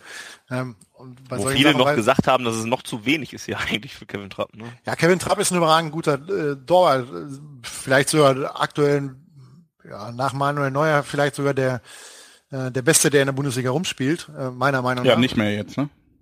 Ja, jetzt nicht mehr, genau. Ähm, aber das ist halt auch mal eine Frage, will denn der Spieler auch? Ne? In dem Fall, das hat ja Bürki auch mehrmals in seinen Interviews durchklingen lassen, ähm, er hätte Freiburg nicht verlassen, wenn sie nicht abgestiegen wären, aber in dem Fall ist es natürlich für ihn, muss er dann noch abwägen, äh, möchte er in dem Umfeld in Freiburg bleiben, wo, wo er sich sehr wohl gefühlt hat nach eigener Aussage, oder möchte er den nächsten Schritt gehen in seiner Entwicklung? Und bei einem, äh, wenn ein Verein wie Borussia Dortmund anfängt und du kommst von einem Absteiger, dann ist das natürlich ein, ein entsprechender Schritt nach oben. Und wenn er sich den zutraut und äh, das hat er ja, ähm, ja, ich finde das voll und ganz verständlich, dass er das macht. Ja, ob da jetzt jemand ist, der äh, 10, 15 Jahre hier bleibt oder beim, beim Angebot von einem noch größeren Verein dann äh, entsprechend den BVB verlässt, das wird man dann sehen, ist aber auch sein gutes Recht. Also wenn da jemand ganz Großes anfragt, dass er dann vielleicht sagt, okay, ich habe mich hier entwickelt, habe meine drei, vier Jahre hier gespielt und ich gehe jetzt zu Manchester United oder so, als Beispiel. Was natürlich jetzt eine neue Situation ist, die man so in Dortmund jetzt ja auch schon eine gewisse Zeit nicht mehr hatte, ist ähm, ja einen relativ offenen Torwartkampf. Ne? Also Roman Weidenfeller von vielen schon angezählt worden ja auch. Ähm, Roman Bürki jetzt als Neuzugang, für den ja jetzt, wie gesagt, auch Nummer dreieinhalb Millionen bezahlt wurden, der jetzt nicht direkt für die für die Ersatzbank äh, verpflichtet wurde, so wie es damals bei Mitch Lengerek war, ähm, bei dem es ja offensichtlich war, dass er erstmal sich hinter Weinfeller anstellen muss. Ähm, Thomas Tuchel hat dazu gesagt, jetzt erst kürzlich noch, dass es noch nicht an der Zeit ist, sich da festzulegen, sondern dass dann zu seiner Zeit entschieden wird. Ich denke, da ist dann vielleicht der kommende Donnerstag im ersten Pflichtspiel gegen den Wolfsberger Erzählern ja vermutlich ähm, ein erster richtungsweisender Moment. Ähm, aber insgesamt eine interessante Situation. Zweimal Roman. Ähm, wen würdet ihr aufstellen? Wen denkt ihr, wird Tuchel denn dann dem Vorrang lassen? Jens. Also ich würde Roman aufstellen und denke, dass Tuchel ja, das Woher genau wusste ich, dass das kommt? Ah, du, Jens, du bist ein bisschen vorhersehbar. Ja, ich bin schon so lange dabei. Ja, ja. Ähm, ich glaube, ich würde zu Birki tendieren. Jetzt gar nicht mal so sehr, weil ich super einschätzen kann, wie gut er ist. Oder ähm, also ich meine, klar habe ich so ein oder anderes Freiburg-Spiel in der Sportschau gesehen, aber ich kann mir kein vollumfängliches Bild von ihm machen. Ähm, aber ich, ja, weiß nicht, ich glaube, es ist halt so ein bisschen an der Zeit und ich fand halt Weidenfeller in den letzten oder vor allem im letzten Jahr echt, ich fand zum Beispiel letztes Jahr gab's für, mein, für meine Begriffe einen verhältnismäßig offenen Torwartkampf. Nur war Mitchell Langerack dann so in Anführungsstrichen doof und ist mit zum Asien Cup geflogen, statt in Dortmund zu bleiben. Ich glaube, er hätte, wäre er nicht über den Winter weg gewesen, auch in der Rückrunde gespielt. Hat man dann zum Schluss auch gesehen, finde ich.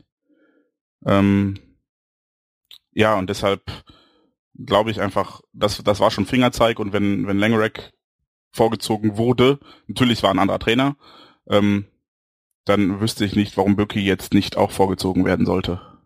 Aber das ist sicherlich auch so ein Punkt, den, der in den, in den Gedankengängen von Michael Zorg mitgespielt hat.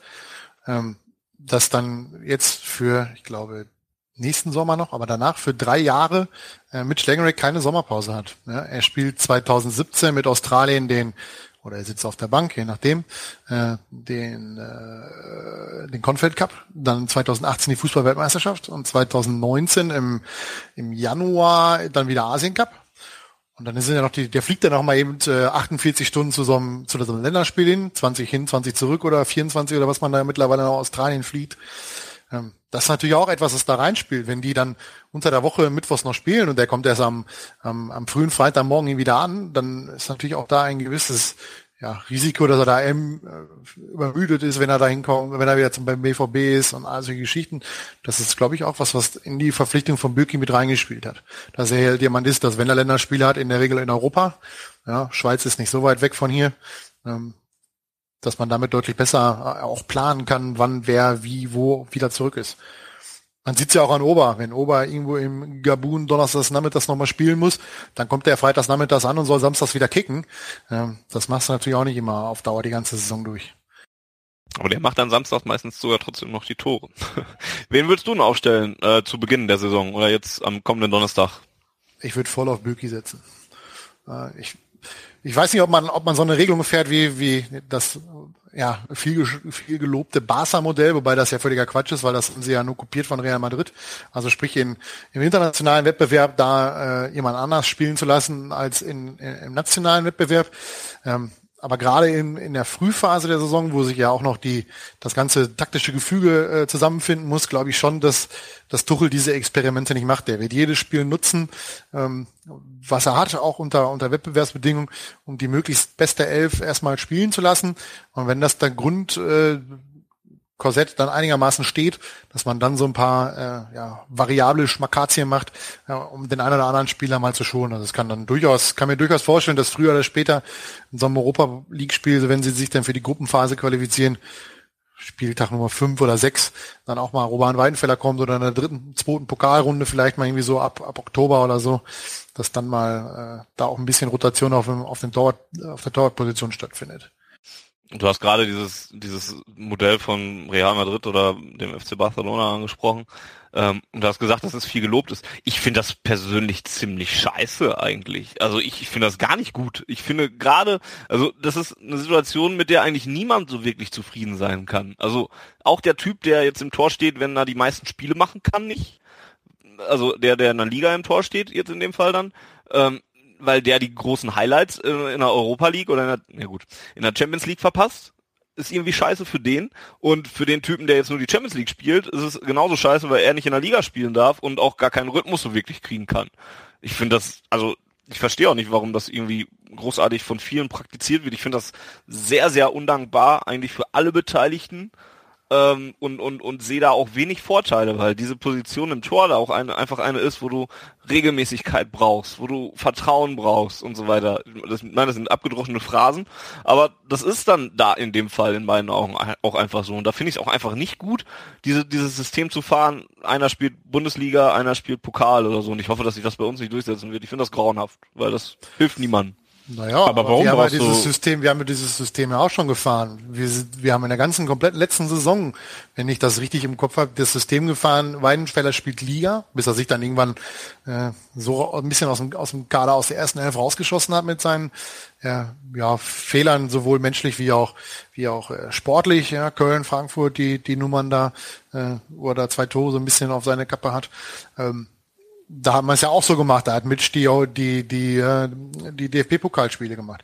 Und was natürlich gegen deine These spricht, beide Vereine, also sprich sowohl Real Madrid als auch der FC Barcelona haben mit dieser Nummer, sprich den, in der Liga einen anderen Torwart zu spielen zu lassen, als in der Champions League, jeweils den Titel gewonnen in der Champions League.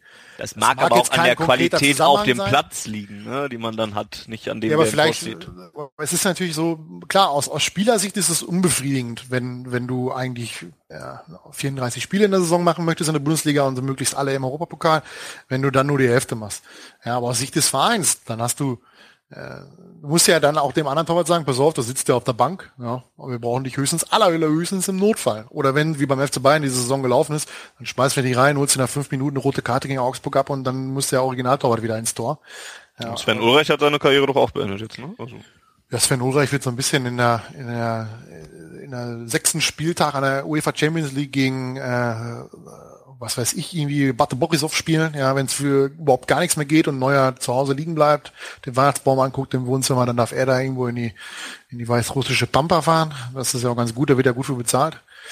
Ja, aber Scherz beiseite, auch da, ich kann, kann Ulreich in einer gewissen Art und Weise nachvollziehen, dass er, dass er da hinwechselt. Beim VfB hat er lange, lange gespielt, ähm, ist vielleicht nicht mehr so gewünscht beim VfB. Auch, auch die Fanszene hat er ja so das eine oder andere Mal er auch schon äh, ja, mal verlauten lassen, dass er mit Ulreichs Leistung nicht so ganz so zufrieden ist. Also ich kann das gut nachvollziehen, dass er dann für die Kohle dahin geht und sagt, geht, dann spiele ich halt so ein bisschen äh, zweiter Mann hinter Neuer, spiele mit dem, trainiere mit dem besten Torwart der Welt, auch wenn das schwerfällt, ein ehemaliges UGI-Mitglied als hey, warte, warte, Torwart warte. der Welt zu betitulieren. Der ist zu Juventus gegangen? Nee, das ist ja kein Torwart, das ist doch Gott. Ach so, Entschuldigung. Ne? Okay. Buffon ist ja kein Torwart, der, das ist ja Weiß ja selber. Nee, aber um darauf zurückzukommen, ist halt die Frage, wie du es machst. Also ich glaube, dass beide Wege äh, funktionieren, wenn, wenn die Spieler dahinter stehen. Ja, du musst entweder, äh, wenn du ein Torwart komplett enttäuscht und sagst, pass auf, du spielst überhaupt nicht, weil du bist hier Banksitz, Bankdrücker, ja, dann hast du den, der will ja auch dann gerne mal irgendwann spielen. Ähm, der ist halt unglücklich und wenn du, wenn du das so ein bisschen teilst, hast du vielleicht ein bisschen weniger äh, Problematiken. Ja, das ist im schlimmsten Fall. Das du kannst halt, nicht, das ist jetzt 5 Euro sind. fürs Phrasenschwein oder 10 Euro fürs Phrasenschwein, du kannst ja nur mit einem Torwart spielen. Bling. Ich habe einen Schein reingeworfen, den hörst du nicht. Oh, Entschuldigung. Ja, ich äh, äh, frage mich eh, warum sich alle so daran festkrallen, dass man einen Stammtorwart haben müsste. Also ich verstehe das nicht. Es gibt, wenn du die anderen Mannschaftssportarten anguckst, die mit Torhütern spielen, sei es Handball oder Eishockey, da wird teilweise im Spiel mehrfach der Torhüter gewechselt und der Torwart braucht nicht diesen super Rückhalt. Und der muss nicht wissen, boah, ich bin die klare Nummer eins, ich habe die größten Eier im Team. Das funktioniert. Das funktioniert super. Ich meine, beim Fußball beschränkt das Wechselkontingent diese Möglichkeit. Wir können nicht viermal den Torwart ins Spiel wechseln. Aber warum soll man das denn nicht in der Saison machen? Ich halte die Torwartposition für die, bei der das am, am besten möglich ist, weil man halt echt kaum in die, in die Abläufe eingebunden ist, die wirklich kompliziert sind. Ich schick dir mal noch ein paar Äpfel, dann kannst du die zu den Birnen legen. Ja, nein, aber äh, ich, wie gesagt, ich finde die Torwartposition ist für sowas echt am unempfindlichsten, weil der einzige Unterschied, den wir da haben, ist, äh, spiele ich den auf den rechten oder auf den linken Fuß an. Und alles andere ist doch scheißegal. Ich, der Torwart wird nicht so aktiv ins Spiel eingebunden, bisher zumindest bei uns, weil Roman Weidenfeller halt leider eine mittlere Vollkatastrophe in der Spieleröffnung ist. Ähm, bisher ist das doch bei uns vollkommen unerheblich, wer da jetzt gespielt. Ja, aber hat. auch dann ist es dann noch gerade wichtig zu wissen für das Team, also klar, die wissen dann, wer da gerade im Tor steht ja, oder so, aber aber ob die dann das immer so wechseln können, so flexibel, also Ach, weiß nicht. Also ja, also klar, sollte man schon wissen, aber man will ja auch sowas wie Eingespieltheit haben. Also. Ja, aber doch, das sage ich ja. Ich finde, der Torwart ist für für sowas wie Eingespieltheit, die ich eh so ein bisschen überschätzt finde manchmal, ist der echt der unerheblichste Teil. Also das ist wirklich die Position, da kannst du von mir aus jede Halbzeit wechseln und es macht vermutlich keinen Unterschied. Es sei denn halt wirklich, es ist so, wie du sagtest, dass der Torwart dieses dringende Vertrauen braucht und wissen muss, ich bin die Nummer eins. Aber ich halte auch da eigentlich alle Spieler für erwachsen genug, ihre Rolle sinnvoll einschätzen zu können. Und wenn sie wissen, wenn ich nicht spiele, kann und muss ich dem Team trotzdem helfen, das ist meine Pflicht und meine Aufgabe, dann sehe ich das Problem nicht, warum das nicht funktionieren sollte. Hm, schade, eigentlich von, von dem, wenn die Spieler alle erwachsen sind, hätte ich jetzt gerne eine Überleitung zu Chiro Immobile gesponnen, aber wir, wir haben ist auch erwachsen, er hat doch gesagt, er will, will weg und hat das erfüllt, ist doch in Ordnung. Na gut, die Art und Weise, wir, wir gehen einfach zu Chiro Immobile. Scheißegal, was Fanny jetzt noch machen wollte, wir reden jetzt einfach drüber. Ja, hat er den Übergang hinbekommen zu Chiro, hast du gut hinbekommen, Fanny. Habe ich gut gemacht, danke. Was ist in einer Art und Weise so schlimm? Also das, was man kokettiert hat, dass er sich bei der Asienreise so ein bisschen ja, äh, abgekapselt hat, sich so ein bisschen rausgenommen hat aus der aus dem ganzen Event, dass er da verschlafen hat. Ähm, in Anführungsstrichen, ja. Da sehe ich eigentlich nur das Problem, dass er, dass er verschlafen hat. Das ist das große Problem. Das andere lässt das, sich halt. Das ist ja schon mal ein Problem. Ja, natürlich, aber gut. Und wenn er dann keine zwei Wochen weg ist und ich dann schon das erste Interview lese, in dem er über uns ledert und alles und weiß nicht. Also klar, man soll muss ehrlich sein, soll ich ehrlich sein, das ist für mich ein Teil des Geschäfts. Das juckt mich überhaupt nicht, was der erzählt, wenn er weg ist. Ganz ehrlich, so auch hier so ein, die habe ich gerade gelesen, hier dieser, dieser Grigoric, der jetzt von Bochum zum HSV gegangen ist, der hat ja vorher bei St. Pauli gespielt. Jetzt erzählt er äh, bei seinem Erstantritt, ja, er kennt ja Hamburg schon, allerdings dusseligerweise den falschen Verein. Ja, ganz ehrlich, das juckt doch keinen. Das ist doch, das ist Folklore für die Bildzeitung, für irgendwelche Dumpfbacken, die das lesen, ja, die sich dann da bei, bei Facebook die Birne heiß diskutieren. Aber Leute wie uns, die das jahrelang schon den, den, den Profifußball auch in all seinen Facetten kennengelernt haben, ganz ehrlich, das juckt mich mich überhaupt nicht mehr. Der kann erzählen, was er will, der ist weg, fertig, hat hier keinen bleibenden Eindruck hinterlassen, dann ist er jemand weg, was soll's, kommt der er nächste. Ist nicht ja, weg. aber das ist das Problem bei Thierry Immobile. Also was man ja hört, hat er definitiv äh, eine Kaufoption, äh, die gezogen wird im nächsten Jahr. Das soll wohl rein finanztechnische Gründe haben, buchungstechnische Gründe, warum man ihn jetzt noch leiht und im nächsten Jahr für neun Mille dann fest abgibt. Der Form halber übrigens, er ist zum FC Sevilla gewechselt und äh, da passt er übrigens auch sehr gut hin. Also ja, ganz wertfrei. Ähm, von der Art und Weise, wie der FC Sevilla Fußball spielt, sprich dieses nicht so wie wir mit mit Pressing all den Scheiß äh, aus seiner Sicht, sondern die stehen in der Regel hinten drin und kontern. Das war bei bei Barca auch so. Barca hieß ja, glaube ich, der der Ex-Stürmer, der jetzt gegangen ist zum AC mhm. Milan. Ne? Ja, also vom vom Spielstil selber glaube ich, dass der da deutlich besser hinpasst als zu uns.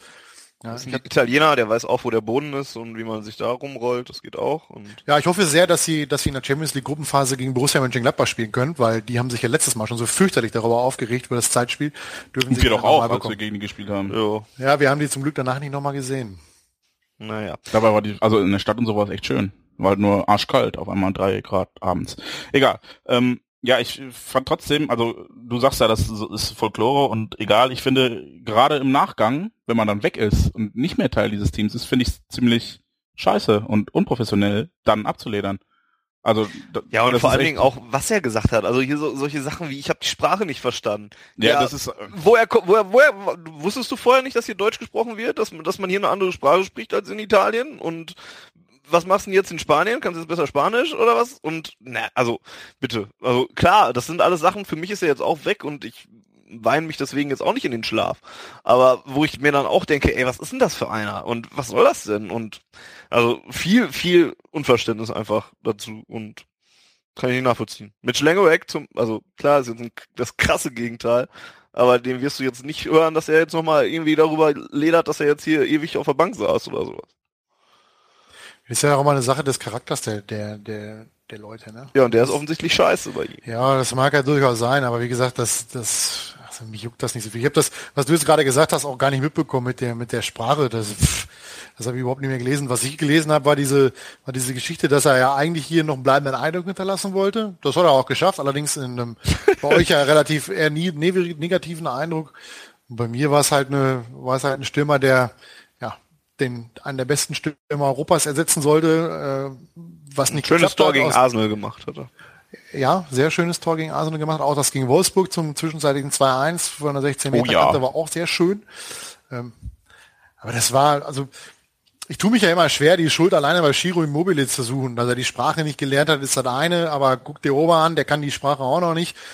Ja, ich hätte jetzt fast gesagt, bei Kevin ist es auch ein bisschen schwierig. Nein, aber, aber ich weiß nicht, kann Sokrates hat, glaube ich, noch nie ein Interview auf Deutsch gegeben, wenn er überhaupt mal gesprochen hat. Der kann Hallo, hallo, kein gutes hallo. Deutsch anscheinend. Lass das mal den Papa machen. Aber Der das sind Papa halt so- macht das gut. Das sind halt auch so Sachen, ja, die, die würde ich nicht überbewerten. Kagawa kann vermutlich auch kein Deutsch. Ne? Nee, also, kann er auch noch nicht, deswegen rennt ja auch Jumpana ja auch immer noch mit rum. Geiler Typ übrigens. Ähm, ist halt, weiß ich nicht. Ich glaube, die Sprachbarriere war nicht so das, das große Problem. Ja, aber das, einfach- Pro- das ja, aber warum sagt er es denn dann, dass Genau, das das- das das große ist der Problem Punkt. kann war? er, er, kann, er, er kann ja nicht sagen, ich wurde geholt, eigentlich sollten wir eine andere Taktik spielen. Man hat mich aber dann wie ein äh, Robert Lewandowski eingesetzt und hat gehofft, dass ich irgendwie auch mit den letzten schlechten Pässen noch irgendwie was anfangen konnte im Mittelfeld, um die zu verarbeiten. Ja, allerdings fehlen mir noch ungefähr 30 Zentimeter in der Körpergröße, um das einigermaßen rund zu machen. Ja, Ja, soll aber er die das Klappe halten. Aber, aber selbst wenn, so eine Aussage hätte ich vollkommen, also Ja. hätte ich deutlich besser gefunden, als zu sagen, äh, mit mir hat ja keiner geredet. Ich Ja, konnte ja, jetzt musste ich auch noch meinen Dolmetscher abgeben beim neuen Trainer. Das ist ja Und zum voll- Essen wurde das- ich auch noch nicht eingeladen. Ja, alles also doof.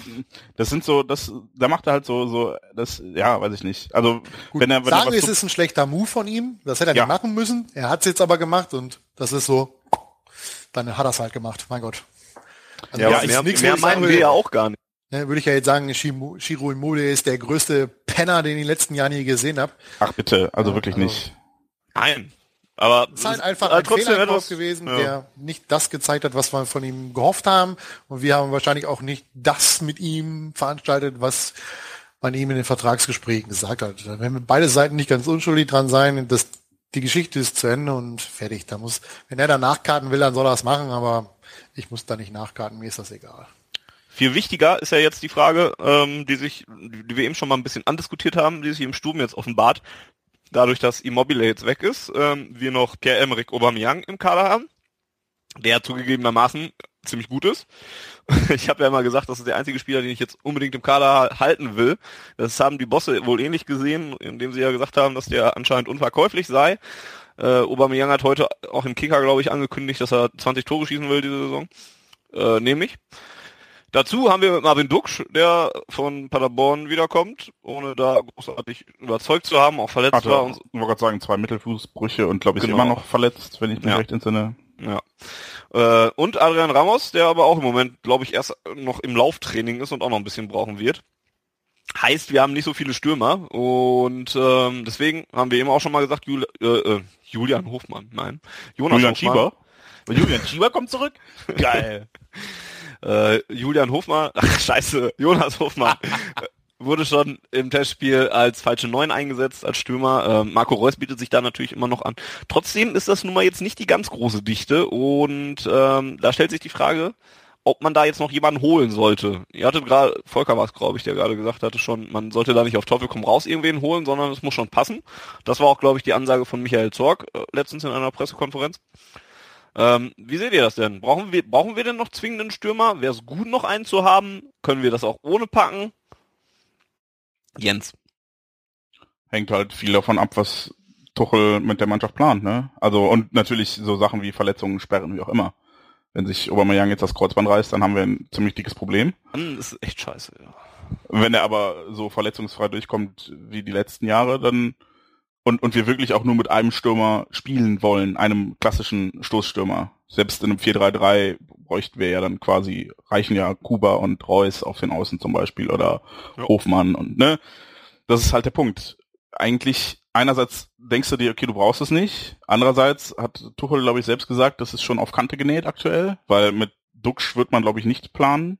Der nee. hat sich halt, ich meine, der hat in der dritten Liga durchaus teuriger Qualitäten gezeigt, aber war jetzt auch nicht so der Sprinter vor dem Herrn und ja. Naja, man hat halt gehofft, dass er in Paderborn den nächsten Schritt macht und da dann zu einem Erstligastürmer wird, im Prinzip. Ja, und das, äh, das hat leider nicht geworden. funktioniert. Genau. Und jetzt wird's schwierig. Ich schätze auch, wenn dann wieder häufig mal in der U23 mal äh, zum Einsatz kommen, aber so bei uns sehe ich den nicht regelmäßig. Das stimmt wohl.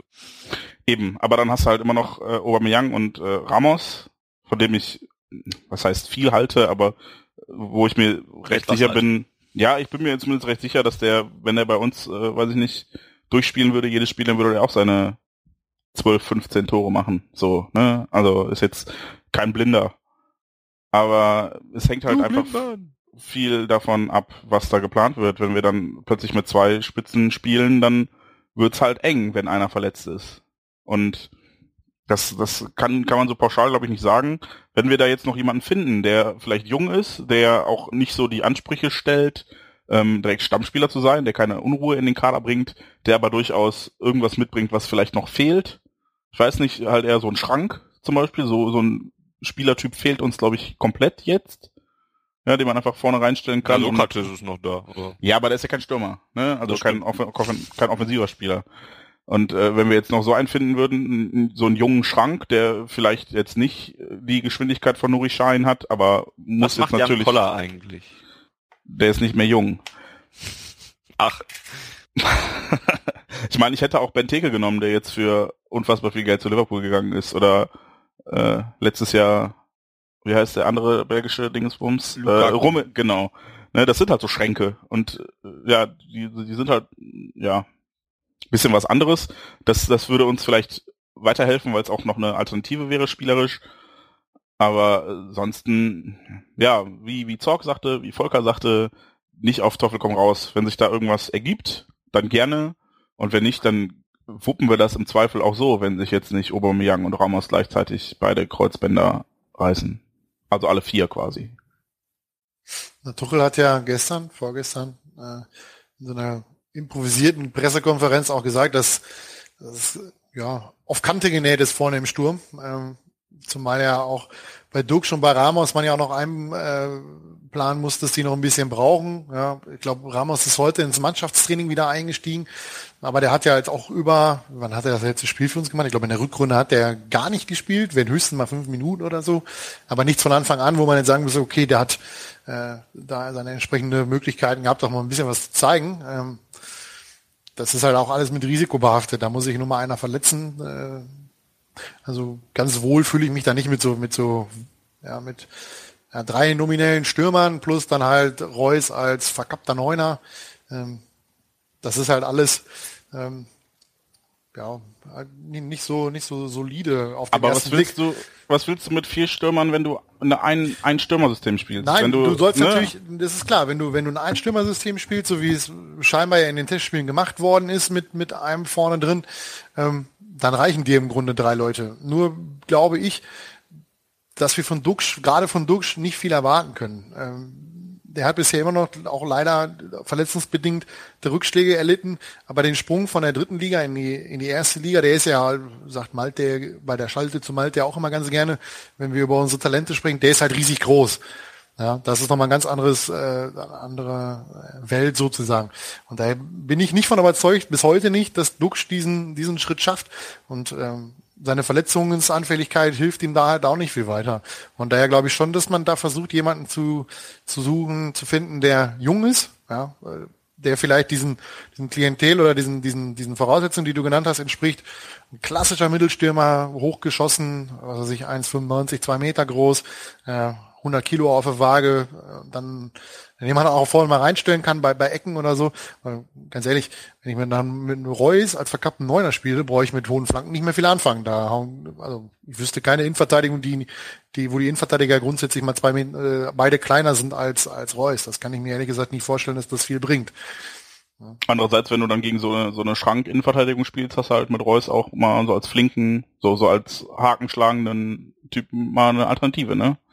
Ja, aber am Ende, ähm, am Endeffekt macht es vielleicht die Mischung. Ja, wenn man also die also jo. ich persönlich fühle mich mit der Möglichkeit wohler, beides zur Auswahl zu haben. Ja, dass du also sowohl Reus spielen lassen kannst, der äh, im Dribbling dann die, äh, die, die alten Haudegen da hinten, die zwei Meter Innenverteidiger ein bisschen ausspielen kann. Aubameyang, der extrem über seine Schnelligkeit kommt und dann da muss man ja mal ganz ehrlich sagen, der hat einen ziemlich guten Torabschluss, auch wenn das irgendwie wie beim Derby hat so ein bisschen improvisiert ungewollt aussieht, aber hauptsächlich Murmel ist drin. Ja, selbst wenn er ihn dann nur so leicht touchiert, der rollt dann halt rein, dann ist es, ja, hauptsächlich Murmel ist hinter der Linie. Ähm, aber ich glaube halt auch so ein, so ein, so ein klassischer Kopfballspieler, so ein, so ein Strafraumstürmer, ähm, wie halt Ramos einer ist, aber auch da, wie gesagt, ist halt noch nicht so ganz klar, wie, wie er sich in Dortmund zurechtfindet, wie, wie er hier äh, auch mit der mit, den, mit dem Druck klarkommt. Ähm, muss man den mal dann sehen gibt ja das Gerücht, dass wir da an einem Stürmer aus Brücke dran sind, der wohl bestätigt haben soll gegenüber einem belgischen Zeitungsblatt, dass wir ihn angefragt hätten, ob er von Brücke zu uns wechseln möchte. Aber der ist erst 19, da muss man jemand sehen. Adrian Ramos hat übrigens den letzten Einsatz im Trikot der Schwarz-Gelben äh, am 28. Spieltag gemacht, beim 3 zu 1 äh, gegen Borussia Mönchengladbach, also beim 1 zu 3 vielmehr. Das letzte Spiel über 90 Minuten von Adrian Ramos datiert allerdings auch schon auf den siebten Bundesligaspieltag, als wir 1 zu 0 gegen den HSV verloren. Good time. Ja, da sieht Schöne man halt Erinnerungen ne? Guck, guck, wenn, du, wenn du gerade schon guckst, war der in der Hinrunde auch mal verletzt? Hm, ja, er hatte zum Start eine Innenbanddehnung im Knie und dann zum Ende ja. Muskelfaserrisse. Ja, das ist, hm. ist halt die Frage, ob das, ob das jetzt mit der Belastung zusammenhängt oder womit das auch immer zusammenhängt. Ähm, aber ganz grundsätzlich, ich glaube schon, dass der BVB im, im Sommer noch jemanden holen wird. Die werden jemanden holen, äh, der jung ist, den, der, den man entwickeln kann.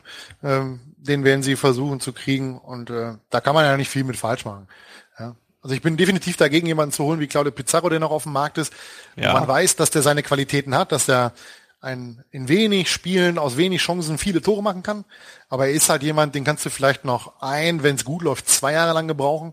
Dann ist der, glaube ich, 36 oder 37 und dann ist er natürlich auch in einem Alter angekommen, ähm, ja, wo er dann noch irgendwann seine Karriere beenden wird. Und da ist vielleicht so die, die Möglichkeit, jemanden Junges zu holen, der, äh, den man immer mal wieder reinbringen kann, um zu gucken, wie er sich so macht in der, in der Bundesliga. Ähm, Wäre, glaube ich, nicht so schlecht. Und ich vertraue da auch, wenn wir im letzten Jahr nicht so viel Erfolg hatten äh, bei der Suche nach, nach dem Stürmer mit Chiro Immobile, weiterhin der Scouting-Abteilung und der äh, und dem Geschick von äh, Michael Zorg. Gucken wir mal. Machen wir dieses ganze Mannschaftspaket mal noch mal äh, rund, äh, weil ich, ich auch schon wieder panisch auf die Uhr gucke und ähm, ich wollte gerade fragen, ob wir schon 90 Minuten ist schon wieder alles Quatsch. Wir ändern uns auch anscheinend nicht. Ich, vielleicht sollte ich auch mal die Hoffnung aufgeben, dass ich das Ganze hier in 90 Minuten runter. Ja, aber es ist ja auch so, dass wir jetzt quasi zwei ja, ja, wir müssen nachholen und, äh, genau. und bla. Also Gründe, also Gründe, warum wir immer über 90 Minuten sind, haben wir immer. Es gibt immer irgendwas Wichtiges zu besprechen.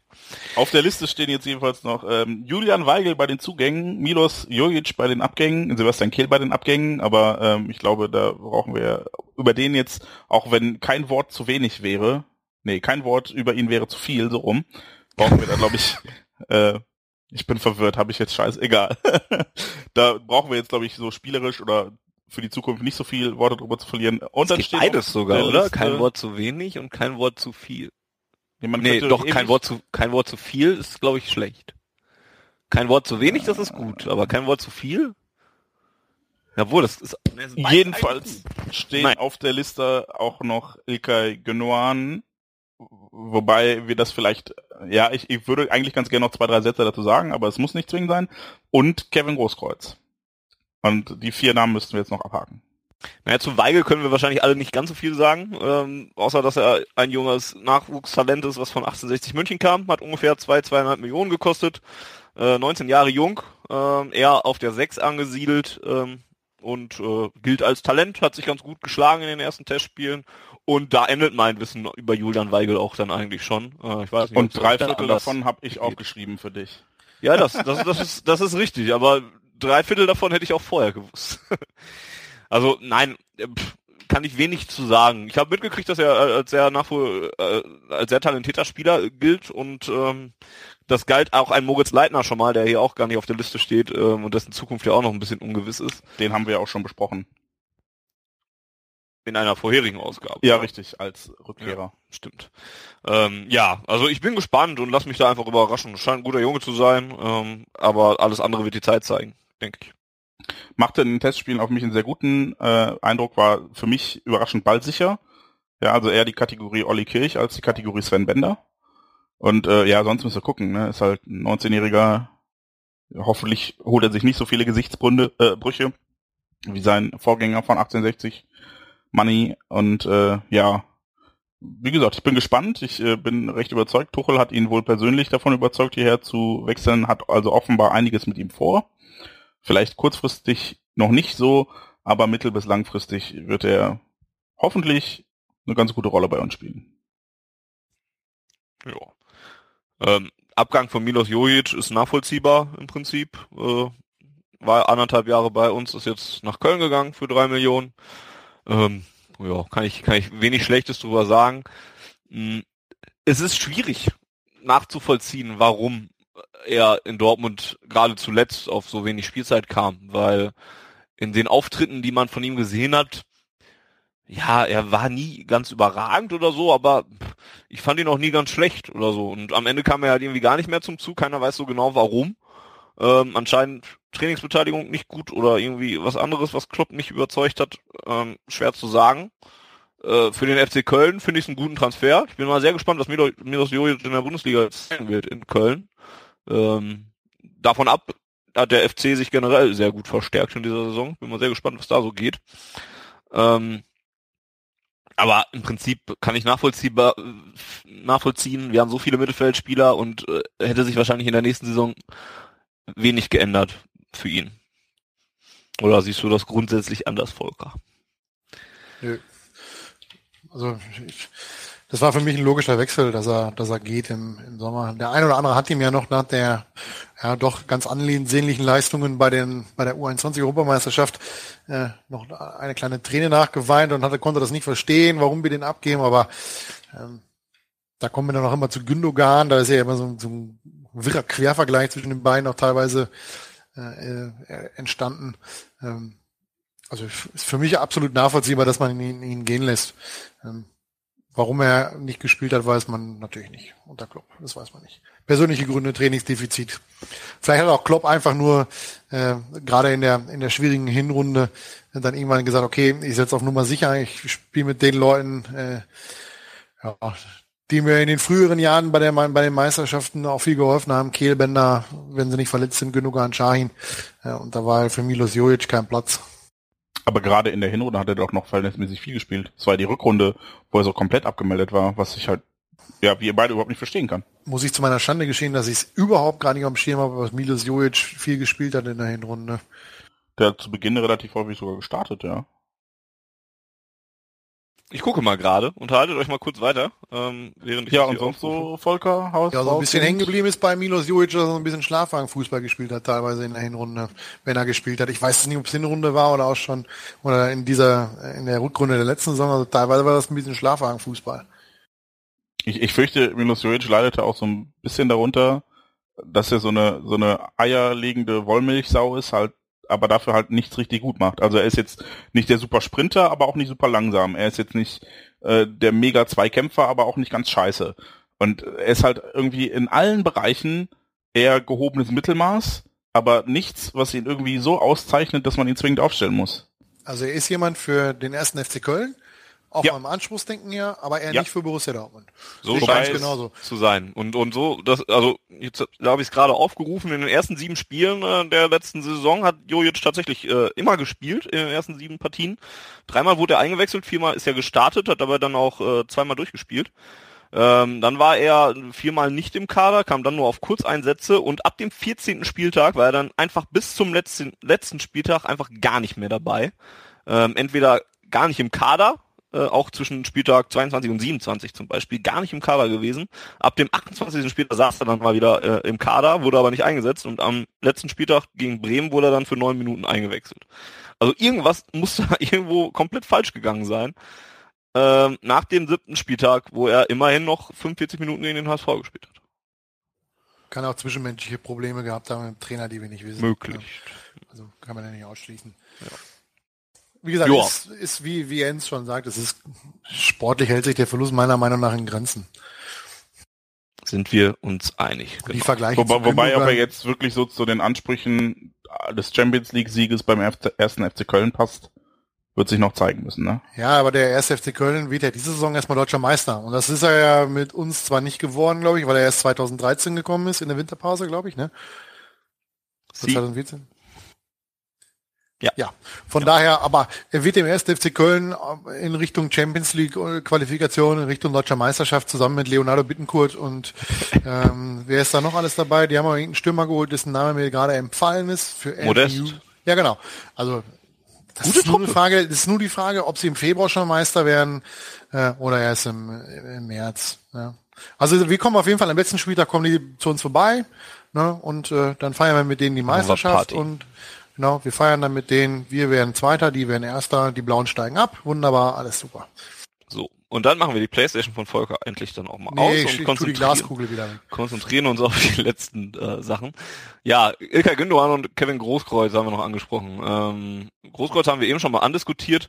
Darüber äh, brauchen wir gar nicht mehr so viel zu sagen wahrscheinlich. Volker hat da eben schon was zugesagt, dass es halt mittlerweile ein bisschen schwierig ist, ähm, ja, ihn noch wirklich im Verein zu behalten, auch wenn er flexibel einsetzbar ist, ähm, sehe ich halt auch ähnlich. Auch wenn es schade ist und, und diese ganze, die Südtribüne steht da auf dem Platz und er ist der Repräsentant und sowas. Ähm, das Sportliche ist es bei ihm auch, glaube ich, gar nicht mehr so sehr. Genau das glaub- wollte ich auch genau. sagen, weil Volker ja eben so ein bisschen sagte, äh, er ist sportlich halt einfach nicht mehr gut genug. Das würde ich gar nicht so sagen.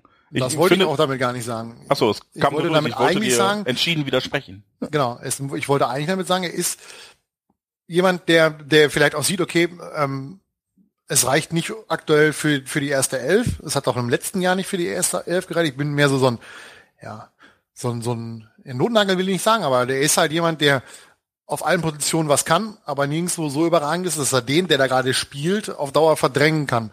Und dann würde ich mir an, an Großkreuz an der Stelle auch überlegen, okay, ähm, möchte ich ein weiteres Jahr bei aller Liebe zum Verein, bei allen äh, schönen Momenten, die ich mit diesem BVB verbinde aus Kindheitstagen schon ähm, weiter jemand sein, der nur dann spielt, wenn ja so, so, sozusagen Reservespieler ist und nur drei Viertel der Saison vielleicht nicht spielt oder nur Kurzeinsätze hat? Oder möchte ich in einem anderen Verein deutlich mehr Spielanteile haben? Ich kann mir durchaus vorstellen, dass auch er zum ersten FC Köln wechselt, wenn er für sich den Entschluss fasst, dass er bei Borussia Dortmund über die Reservistenrolle nicht hinauskommt und dass er dann sagt, okay, dann wechsle ich zum ersten FC Köln. Ne, das ist nicht der schlimmste Verein, den ich mir in Deutschland aussuchen kann. Ja, ist auch aus, aus Fansicht, aus seiner Fansicht nicht der schlimmste Verein, den er sich aussuchen kann. Also, muss man nachher mal dann sehen, wie er sich entscheidet. Im Endeffekt ist es seine, seine eigene Entscheidung. Ich musste jetzt einmal kurz widersprechen. Kevin Uh. Großkreuz hat letzte Saison bis zum 19. Spieltag nur an zwei Spielen nicht gespielt. Dann hat er sich verhältnismäßig schwer verletzt und äh, dann hat er sich nochmal verletzt. Also eigentlich hat er die in der Hinrunde fast durchgängig mit auf dem Platz gestanden, egal auf welcher Position das jetzt war. Und das ist ja der Punkt. Ich möchte, muss jetzt sportlich da mal auch eine noch Lanze gebrannt, ne? aber auch so personell im Kader bei uns. Ja, aber ich möchte trotzdem sportlich mal eine Lanze für ihn brechen, denn auch wenn er jetzt nicht der super Edeltechniker ist, Kevin Großkreuz ist so ein bisschen der Florian Kringer der aktuellen Zeit, dem hat man auch vor jeder Saison gesagt, okay, jetzt, diesmal packt das aber nicht mehr, diesmal steht er nicht mehr auf dem Platz. Und am Ende hat Florian Kringer 34 Spiele gemacht. Und so, so war das bei Kevin Großkreuz auch. Der wurde jetzt auch, wird jetzt zum vierten Mal wahrscheinlich von uns irgendwie weggeschrieben, weil er sich ja nicht durchsetzen kann bei der Konkurrenz. Und am Ende würde er vielleicht, wenn er nicht noch verletzt wäre oder gerade erst wieder fit würde oder nicht selber den Entschluss fasst zu wechseln, würde er vielleicht trotzdem wieder 20 Spiele machen. Ne? Und ey, sportlich lasse ich nicht so viel auf ihn kommen. Natürlich ist er nicht der Supertechniker und der hat sicherlich auch letzte Saison zwei Spiele gebracht oder drei Spiele gemacht, wo ich gedacht habe, boah, nimm den einfach runter, der ist heute nicht anwesend. Aber was ich einfach, glaube ich, was das viel größere Problem ist, ist, dass seine, seine, in Anführungsstrichen, Eskapaden und vielleicht auch sein Umfeld einfach dem Verein nicht mehr so behagen dass man halt auch diese Geschichte der Fan von der Süd, ähm, der auf dem Platz steht, halt in dem Sinne nicht mehr weiter erzählen möchte, weil er jetzt eher zu den unerwünschten Fans auf der Süd gehört, als zu denen, die man toll findet. Ja. Also es scheint, ja, die Zeichen scheinen auf Abschied, Abschied zu stehen, aber wie du gerade schon sagtest, ne, also das hat man schon oft gedacht und, und da sehe ich doch wieder reingekniet. Auch da bin ich mal aber, relativ gespannt. Um dann, um dann nochmal nachzufassen, die Spiele, die er gemacht hat, ne, wo er, wo er durchgespielt hat, ne, das waren Spiele, wo Marco Reus verletzungsbedingt gefehlt hat auf der linken Seite. Das ist ja das, was ich meine. Oder sonst ja, irgendwer. Auf den, auf den Positionen, Irgendwo. wo er spielt, sprich Linksaußen oder äh, rechter Verteidiger, bei aller Liebe, ein Marco Reus ist ihm um Längen überlegen in der. In ja, aber wenn Marco Reus links außen spielt, was machen wir denn, wenn Marco Reus jetzt künftig nur noch in der Mitte spielt? Wer spielt dann links außen? Ja, in der Kevin Mitte, Campbell. Ich, Ja, Kevin Campbell hat mich jetzt auch nicht so super überzeugt im letzten Jahr, ne? Und ich meine, Kevin Großkreuz, das ist jetzt vielleicht ein bisschen romantisch oder vielleicht ein bisschen zu verklärt, hat mit uns zwei Meisterschaften gewonnen, stand im Champions League Finale in der Startelf vor zwei Jahren. Und Ja, genau, das muss man. Genau deswegen ist Jürgen Klopp übrigens zurückgetreten. Ja, genau, genau aus solchen Gründen. Weil Wegen ich Kevin kann, das, ich kann das alles nachvollziehen, ich kann das alles nachvollziehen. Aber wenn, aus meiner Sicht nüchtern betrachtet, ist er nicht die erste Wahl das, beim das, BVB. da So. nicht. Und da, muss würde ich, mich, da muss ich mich als Spieler halt vor die Frage stellen, möchte ich bei diesem Verein bleiben, auch in dem Wissen, dass die Qualität der ersten elf oder dass ich mm, in der aktuellen Form, wie ich sie habe, äh, Spieler vor mir habe, die deutlich besser sind als ich. So, und dann musst du halt, das ist ja seine Entscheidung, er muss entscheiden, was er machen möchte. Es ist ja auch nicht so, dass dieses Gerücht einfach so entstanden ist, sondern er hat es ja forciert, er hat es ja gesagt nach dem Testspiel, dass er nicht weiß, ob er bei Borussia Dortmund bleibt. Das hat er gesagt und das hat nicht irgendjemand in eine Bildzeitung geschrieben, alle haben es aufgenommen und reden sich darum mit die Köpfe heiß. Er hat es von sich aus gesagt. Und ich glaube schon, dass er sich diese Gedanken macht, ob er ein weiteres Jahr bei Borussia Dortmund bei diesem Kader bleiben möchte, wo er weiß, dass glaube, auf der linken Außenbahn seiner Stammposition, wo er bei den Meisterjahren 2011 und 2012 richtig, richtig gute Leistung gebracht hat. Aber da steht nun mal jetzt ein Marco Reus, der nicht in der Mitte spielen wird, weil das ist die Position von Shinji Kagawa, weil das ja, wissen wir, der kann was, nicht links. Was, was machen wir denn, wenn wir mit einem Vierer offensiven Mittelfeld spielen? Wenn wir 4-1-4-1 spielen, dann hast du Reus und Kagawa in der Mitte und links und rechts außen niemand anderen. Ich würde halt bei Reus, ich glaube, der wird zunehmend in Richtung hängende Spitze positioniert werden, weil er da einfach mehr Freiheiten hat, weil er die vielleicht auch braucht. Ja, aber das, Und wissen wir ja nicht. Es ist Ja, ja, aber- da kommen wir jetzt wieder zu dem Punkt, er wird es ja, er wird ja mit dem Thomas Tuchel immer mal gesprochen haben. Er wird ja mit dem Thomas Tuchel, hoffe ich zumindestens, gesprochen haben über die Ideen, die Thomas Tuchel mit Borussia Dortmund hat.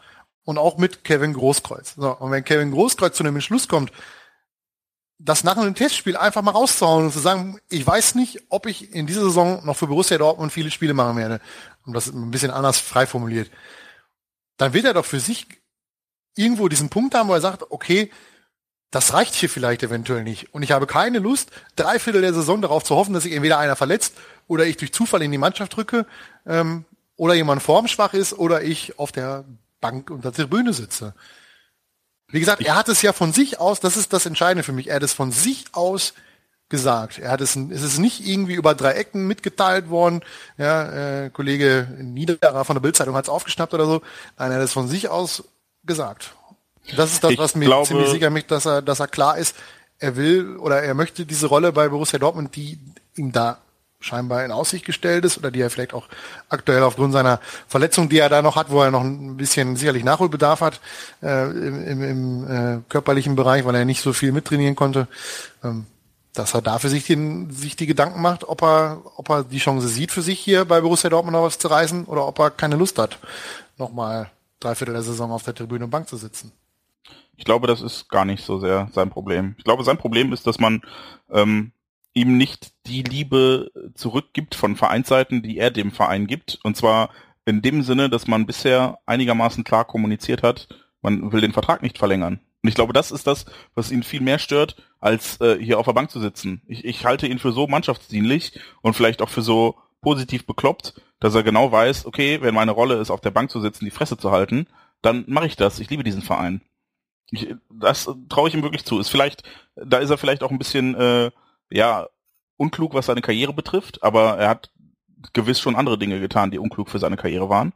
Aber ich glaube, was ihm viel bitterer aufstößt, als zu wissen, okay, da spielt Marco Reus, der übrigens ein sehr guter Freund von ihm ist und dem er vermutlich auch gönnt, dass der da spielt und wo er nachvollziehen kann, dass der besser ist. Ich glaube, was ihm viel bitterer aufstößt und was ihn viel mehr zum Nachdenken anregt, ist, dass der Verein offensichtlich mittelfristig nicht mehr mit ihm plant. Und ich glaube, das ist das, ich glaube, es ist eher bei ihm so, so ein Stück weit zumindest aktuell verletzter Stolz und dass er halt auch, äh, wenn ich mir so seine Instagram-Posts durchlese, ne, immer so von wegen, ja, ne, ich, ich, egal was der Verein macht, ich halte ihm immer die Treue. So, das ist schon so ein bisschen gekränkt und halt auch, ja, ne, wenn die mich nicht haben wollen, ich bleib trotzdem hier.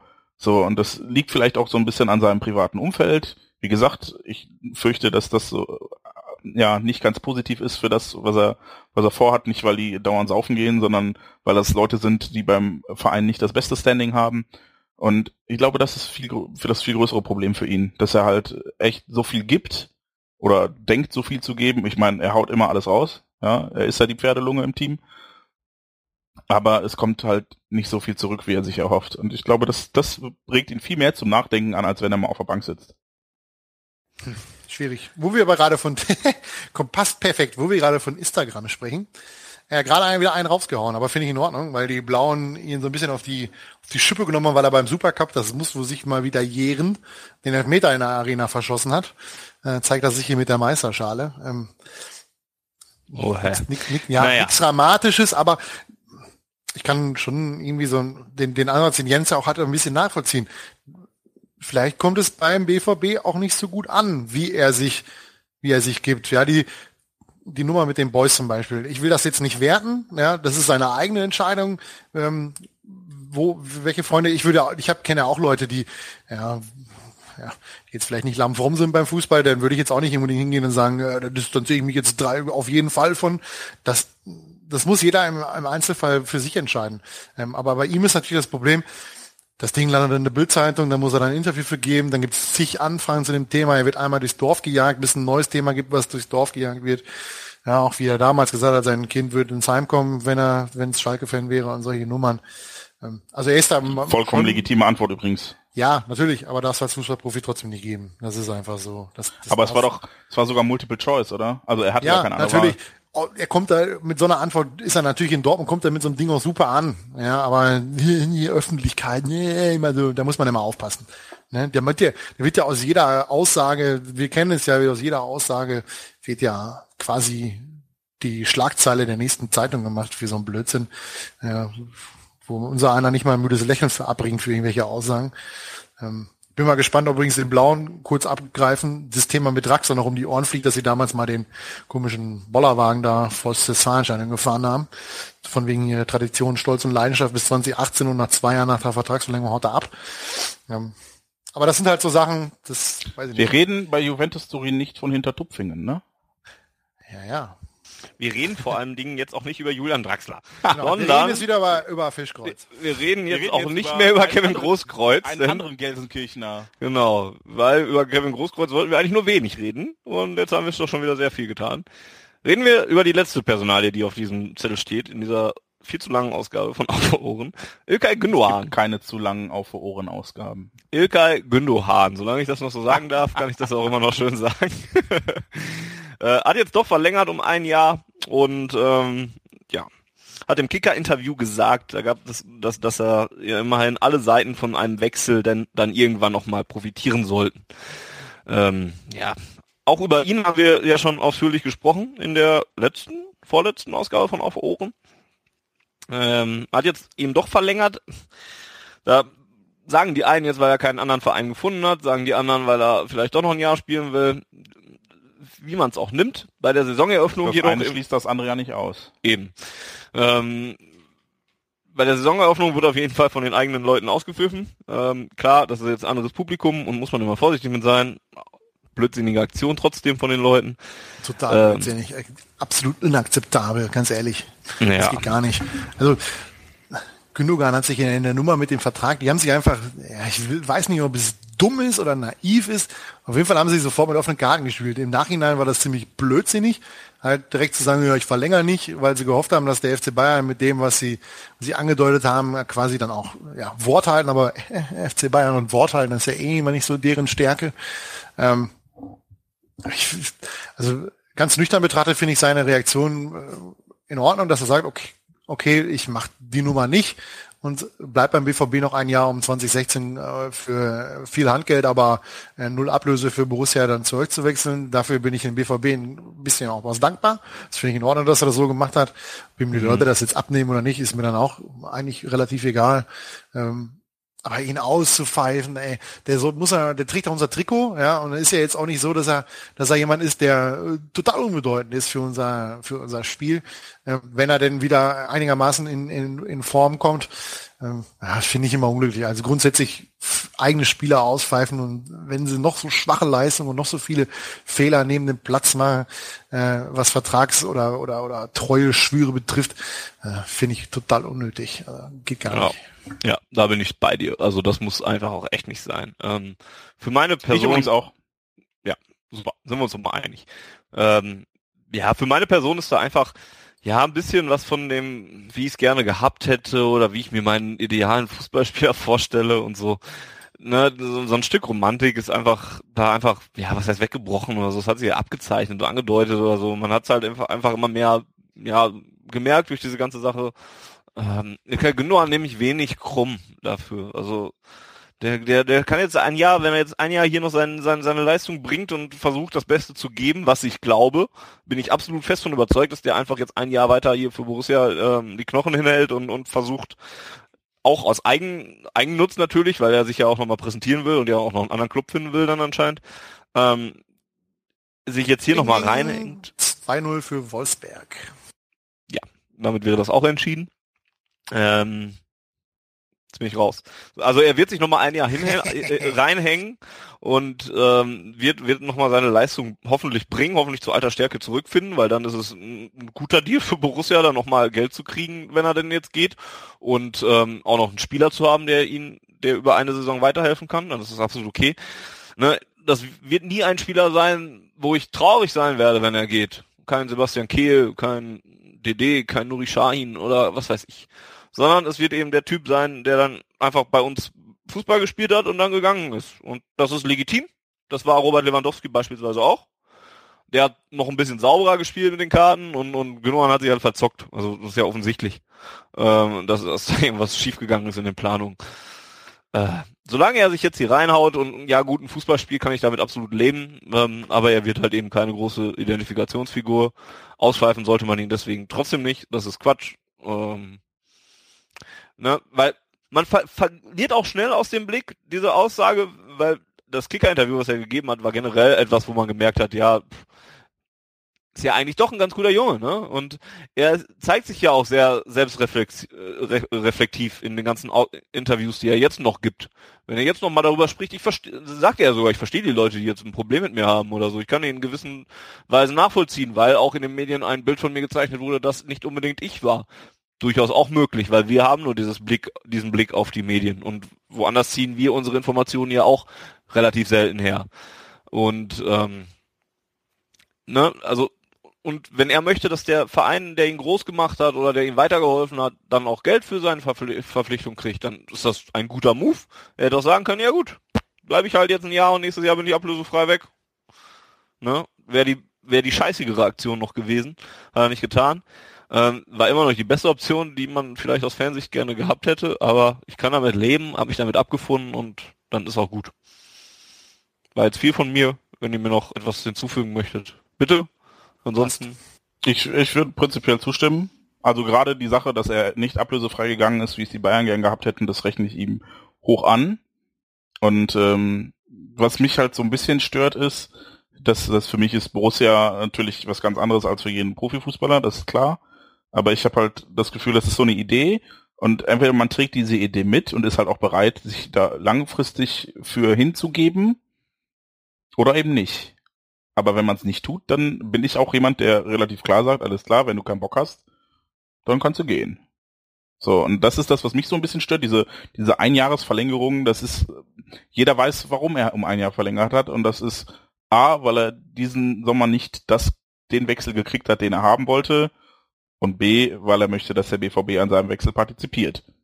Aber er bleibt nicht hier, weil Thomas Tuchel ihn davon überzeugt hat, dass wir hier langfristig eine europäische Spitzenmannschaft aufbauen, sondern eben halt aus, aus diesen Gründen. Und das ist das, was mich so ein bisschen stört, das, was mich so ein bisschen, also Pfiffe auf gar keinen Fall, da bin ich voll eurer Meinung, das geht über alles hinaus und solange der unser Trikot trägt, gehört er ähm, unterstützt.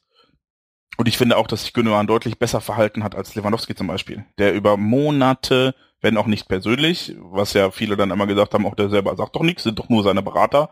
Ja, eben, aber es sind seine Berater, ne? Und die könnte er ja auch zurückpfeifen. Da muss man genau wirklich sagen, er hat sich immer fair verhalten, aber er hat halt auch klar gesagt, ich habe eigentlich keinen Bock mehr hier länger zu bleiben.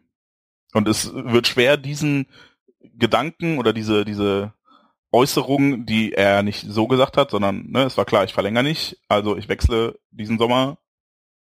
Ähm, das wird schwer oder fällt mir schwer, das so ein bisschen hinten anzustellen, weil es halt zeigt, dass er von dieser Idee Borussia Dortmund längerfristig nicht überzeugt ist.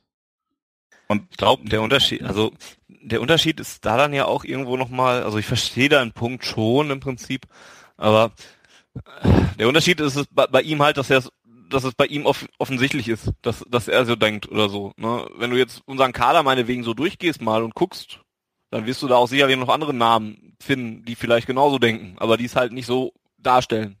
Ja, richtig. Die einfach natürlich. so nicht in die Öffentlichkeit damit gegangen sind. Ne? Bei ihm war es jetzt halt offensichtlich, dass er genau diesen Plan hatte. Äh, und da kann er nur mal wenig anderes behaupten. Aber das ist halt auch nun mal Profifußball. Und da gibt's Karrierepläne. Und ich weiß auch nicht, wie der Karriereplan von einem Mats Hummels aussieht, meinetwegen. Oder, ne? Nur die geben sich halt nach außen hin anders, cleverer wie man es nennen möchte. Ne? Und das ist halt der Unterschied zu, zu Ilkay Gündoğan. ja, also ich habe auch mit ihm persönlich ein deutlich, wie gesagt, deutlich kleineres Problem als mit Lewandowski und Lewandowski wurde nie ausgepfiffen, obwohl er es verdient gehabt hätte. Im Gegensatz, Boah. also jetzt im, Ver im Vergleich, im Vergleich. Also wenn man, wenn man Ilkay Gündoğan jetzt für sowas auspfeift, dass er halt äh, seinen Vertrag verlängert hat dann hätte man Lewandowski aber dreimal auspfeifen müssen. Das will das ich sagen. Vermutlich, vermutlich das, das ja, die, hätte man auch völlig anders reagiert, wenn, wenn Gündogan im letzten Jahr in der Rückrunde äh, an seine Leistung aus der Champions League Saison angeknüpft hätte. Dann hätte er aber Lewandowski auch die Angebote ja so klar, bekommen, die er haben wollte. Was? Dann, dann hätte Gündogan ja auch ja. die Angebote bekommen, die er haben wollte. Das ist der Punkt. Was hast du gesagt? Gündogan wäre, wenn er so gespielt hätte wie in der Champions League Saison, jetzt oh, nicht mehr das hier. Das weiß man ja nicht. Er, wenn, er, wenn er auf ein Angebot vom FC Barcelona spekuliert, dann hätte er nichts bekommen. Weil die haben verpflichten doch auch lustig Ich wollte gerade sagen, die Zeit. haben doch auch Ada Echt? Turan verpflichtet, ja, der erst alles gar nicht so mit. Winter mitschwingen kann. Was übrigens jetzt auch wieder dafür spricht, dass Gündogan da nicht landen wird. Ne? Das, ne? Also die haben ja jetzt quasi jemand anderen für die Position geholt und ja, egal. Nun ja. Ich glaube trotzdem, wenn, wie bei Lewandowski war ja die Kritik auch da, Lewandowski hat sich natürlich, ja, er hat ja auch keinen Spielraum gegeben, ihn in irgendeiner Art und Weise dafür äh, ja, im Stadion auszupfeifen, weil ohne seine, was wie viele Tore hat er noch gemacht in seiner letzten Saison? 20 oder so? Ja, wären wir wahrscheinlich auch damals nicht in die Champions League gekommen. Aber wir wissen es nicht. Ne? Ja. Er ist nochmal Spieler bei Borussia Dortmund und das sollten wir uns alle nochmal zu Herzen nehmen und vielleicht nochmal ein schönes Jahr mit Ökay Gündogan verbringen. Gerne. Ich bin der Letzte, der mich dagegen wehrt, äh, ja. äh, der sich dagegen wehrt. Ja. Das wär's zur Mannschaft. Und ich auf die das Uhr gucke. Ging ja, schnell. ja, das ging flott. Echt, das war super. Eigentlich hätten wir gar nichts anderes mehr besprechen müssen in dieser Ausgabe. Und dennoch haben wir noch etwas für euch. Denn wir haben die Schalte zum Malte angekündigt. Und ihr wartet daraus sicherlich schon vehement. Ähm, wir reden mit ihm über die U23, denn da geht's ja auch schon in einer Woche wieder los. Und deswegen würde ich sagen, rufen wir den guten Mann doch einfach mal an. Hallo und schönen guten Abend. Hallo Malte. Schön, dass wir uns guten wieder sprechen. Ähm, ja, das war sehr lange seit dem letzten Mal. Ich weiß gar nicht mehr, wie du aussiehst. Ja, das ist auch besser so. Aber jetzt hörst du ja. mich ja immerhin mal wieder. Wo erwischen wir dich ja, in der in, in der Sommerpause? Ich bin gerade im Zug und zwar in einem schönen Intercity und fahre gerade in, in der Abenddämmerung am Rhein entlang und bin irgendwo zwischen Mainz und Bonn und ich glaube gerade auf einem Straßenschild stand St. Goar. Ihr kennt sicherlich die Strecke. Der passionierte Auswärtsfahrer, der genießt und äh, leidenschaftlich ist, fährt diese Strecke, anstatt mit der besoffenen Hundertschaften, äh, Hundertschaften sind die anderen, wie, wie heißen wir nochmal? äh, äh, Fans, sogenannte Fans im Zug zu sein äh, und im Bus zu sein. Du liest also ein schönes Buch, Ja. hast einen schönen Wein bei dir und genießt den Ausblick. Ja, die, die Deutsche Bahn ist natürlich nicht in der Lage, mal Wein anzubieten, ne, sondern nur irgendwie diesen, diese Kaffeeplörre. Deshalb äh, warte ich noch, dass mir jemand mal so ein Gläschen Wein bringt. Hier ist es wirklich wunderschön. Gleich kommt die Lorelei, hoffe ich, und dann singen wir das Lied davon. Schön. Also müssen wir fertig sein. Ich hoffe, äh, bis Das, die äh, entschuldige, entschuldige ich die Zuhörer schon, es wird vielleicht ein paar Funklöcher hier geben. Äh, Gerade hatte ich schon wieder kein Netz kurz bevor ihr angerufen habt. Das heißt, vielleicht brauchen wir zwei, drei Versuche, um das Gespräch in voller Länge dann zu senden. Macht Ja. nichts, als wir, Wir das haben mal ja mit Clemens einen, gemacht haben. einen, Schneider. Ja, als wir Ja. das mal mit Clemens gemacht haben und kein Netz hatten, die Leute waren begeistert. Die haben gesagt, boah, gebt uns mehr Clemens, also mehr Funkloch quasi, weil Clemens Ja. keiner hören. Ja, das ist der Unterschied. Bei Clemens wünscht man sich das Funkloch und bei mir hofft man, dass es nicht kommt. Nicht wahr? Da wärst, da, da wärst Clemens aus Natur eigentlich näher an den Satelliten dran. Oh. ja, das stimmt. Das stimmt, ja. Fährst du eigentlich gerade Zug, Genau um Meter, ja. ersten Berufswunsch nachzugehen und Schaffner zu sein? Oder Ja, also die Schaffnerin, als sie gerade mich hier kontrollierte, hat rausgeguckt und war begeistert von dieser Landschaft, aber wollte dann nicht mit mir über die Landschaft reden. Aber ja, aber das wäre tatsächlich ich fürchte, da ist schon das erste da Funkloch. ist schon das erste Vogelloch, ja. so, weil ich möchte halt nicht irgendwie einen Regionalzug zwischen Eck und Geld. Ich glaube, Malte referiert gerade darüber, über- auf welcher Strecke er gerne Schaffner wäre. Und zwar nicht im Regionalzug zwischen Gelsenkirchen und Herne, wenn ich das richtig verstanden habe. Das ist völlig korrekt. Ja, Ja, aber bevor ich hier zu äh, Kursbuch-Tommy werde, können wir ja auch ein bisschen jetzt nur ein bisschen fußballerisch jetzt tätig werden. Ja, es geht ja bald wieder los. Das ist äh, eine schöne Überleitung. Ähm, die Regionalliga West startet ja schon in der kommenden Woche. Ähm, für den BVB zwar erst an, am Montag, den 3.8. um 14, 14 Uhr bei Fortuna Düsseldorf. Ähm, ja, vielleicht, arbeitnehmerfreundlich. Ja. ja, genau. Vielleicht starten wir erstmal so mit den ersten Terminierungen, die da angesetzt wurden. Die ersten elf Spieltage sind, glaube ich, jetzt alle schon zeitgenau angesetzt. Ähm, da gab es dann auch einiges an Diskussionsbedarf direkt, weil da teils doch interessante Anschlusszeiten bei sind. Äh, was ist da so dein erster Eindruck, den du gekriegt hast von der Regionalliga, die ja auch etwas Neues ist für unsere Amateure? War gut, so neu ist es ja auch nicht. Wir sind ja aufgestiegen vor drei Jahren bei diesem legendären Sieg in Wuppertal, 2012 war das. Ähm, aber ich dachte, also mein aller, allererster Eindruck war schlecht, weil ich dachte, okay, wenn ich jetzt sehe, montags in Düsseldorf, 14 Uhr, freitags in, in, in, bei den Blauen um 14 Uhr, dann Dienstagabends in Wattenscheid, wobei das dann auch okay ist. Ähm, dann Das wurde, glaube ich, werden äh, verlegt auf Mittwoch, weil die Profis Mittwoch Ah. spielen und die Amateure ah, spielen jetzt ja, ja. das einzige Spiel am Mittwoch der Regionalliga, spielen unsere Amateure natürlich. Ah, ist, totaler Zufall, glaube ich. Ah, ich glaube, da die da, die wieder Am neunten Also, Spieltag spielen unsere Amateure Ja. übrigens auch das einzige Spiel an einem Sonntag, während alle anderen Spiele Samstag 14 Uhr sind. Und ratet mal warum. Weil unsere Profis Ähm. am Sonntag spielen. Schön. Ach nee, hör auf. Das ist ja, also da, da sieht man mal wieder, was es für Zufälle im Fußballgeschäft gibt. Äh, deshalb mögen wir diesen Sport ja auch so, weil er einfach so und weil er einfach so überraschend auch immer ist. Ne? Und am dritten Spieltag, da das Spiel bei Viktoria Köln, statt wie alle anderen Spiele um 14 Uhr, findet um 15.30 Uhr statt. Warum? Weil Ah, die Profis erst um das ist 18.30 Uhr spielen. Ach, was Ja, ein klar. Zufall. Ja, das ist äh, natürlich alles Zufall und ähm, spricht natürlich gegen äh, die Regionalliga West. Das war auch schon der erste Eindruck nach dem, nach der, nach den ersten Ansetzungen. Äh, das ist halt auch ein Problem des Abstiegs. Die dritte Liga war zwar auch schon in dieser Doppelansetzungsgeschichte nicht ganz nett, aber nicht ganz so schlimm, weil da gab es ja natürlich bestimmte Bindungen und ähm, und auch Fernsehverträge, wo natürlich Samstag 14 Uhr schon irgendwo der Kern war. Jetzt bin ich in einem Tunnel und ihr hört mich wahrscheinlich nicht, oder? Doch, noch geht es. dich. Oh, okay. Weil das Was? ist ja ein ziemlich langer Tunnel. Ähm, ich erzähle jetzt einfach mal weiter. Also die dritte Liga war halt äh, in dieser Hinsicht noch ein bisschen humaner, aber die Regionalliga West und äh, FVL, FVLW oder wie dieser Verband da heißt, das ist alles, sind alles alte Männer Und wenn da die CIS und die Polizisten halt was sagen, dann glaubt das halt noch der gute Fußballfunktionär aus äh, Niederbonsfeld oder irgendwo in Ostwestfalen. Ja, da wird dann halt nicht drüber diskutiert. Wenn die Polizei sagt, ihr spielt dann und dann, dann erkennen das Westfalen, die westfälischen Funktionäre halt auch an. Und leider ist der BVB da anscheinend auch nicht mehr gebildet, offensichtlich Ich glaube, jetzt haben wir den Tunnel erreicht. Ähm, Was ja. in dem Zuge ganz spannend ist, beim FC Bayern, die spielen ja Regionalliga, keine Ahnung, Bayern wahrscheinlich, jo. wie die da heißen. Äh, da sorgt Süd. der Verein schon äh, regelmäßig dafür, dass die Profispiele und die Spiele der Amateure sich nicht überschneiden. Ich glaube, die hatten in der letzten und in der vorletzten Saison nicht ein Spiel, was sich mit den Profis überschnitten hat. Da ist er weg. das ist auch schön. Da müssen wir dann gleich noch einmal kurz hinterher telefonieren, wenn unser Techniker mal dieses Tuten abstellen würde. Ist doch auch schön. Ich kenne dieses Kleinen Moment, ich bin gerade eben zu Penny gerannt. Ich brauchte eigentlich nur was zu essen. Das war übrigens unser Techniker, der Wiggy, der geht beim Penny einkaufen. Ey, das, das schneiden wir nachher einfach alles wieder raus. Nein, das bleibt jetzt bitte drin. Das, das, das finde ich gerade großartig. Das muss jetzt drin bleiben. Ich musste noch über die Straße laufen. Ähm, du bist Moment, immer noch auf der Straße, oder? Ja, klar, hört man doch oder nicht. Jetzt hier ist ja. eine Straßenbahn. Ich bin übrigens gerade in Dortmund-Asseln, wen es interessiert. Ähm, und laufe jetzt gerade wieder in Richtung in mein Büro.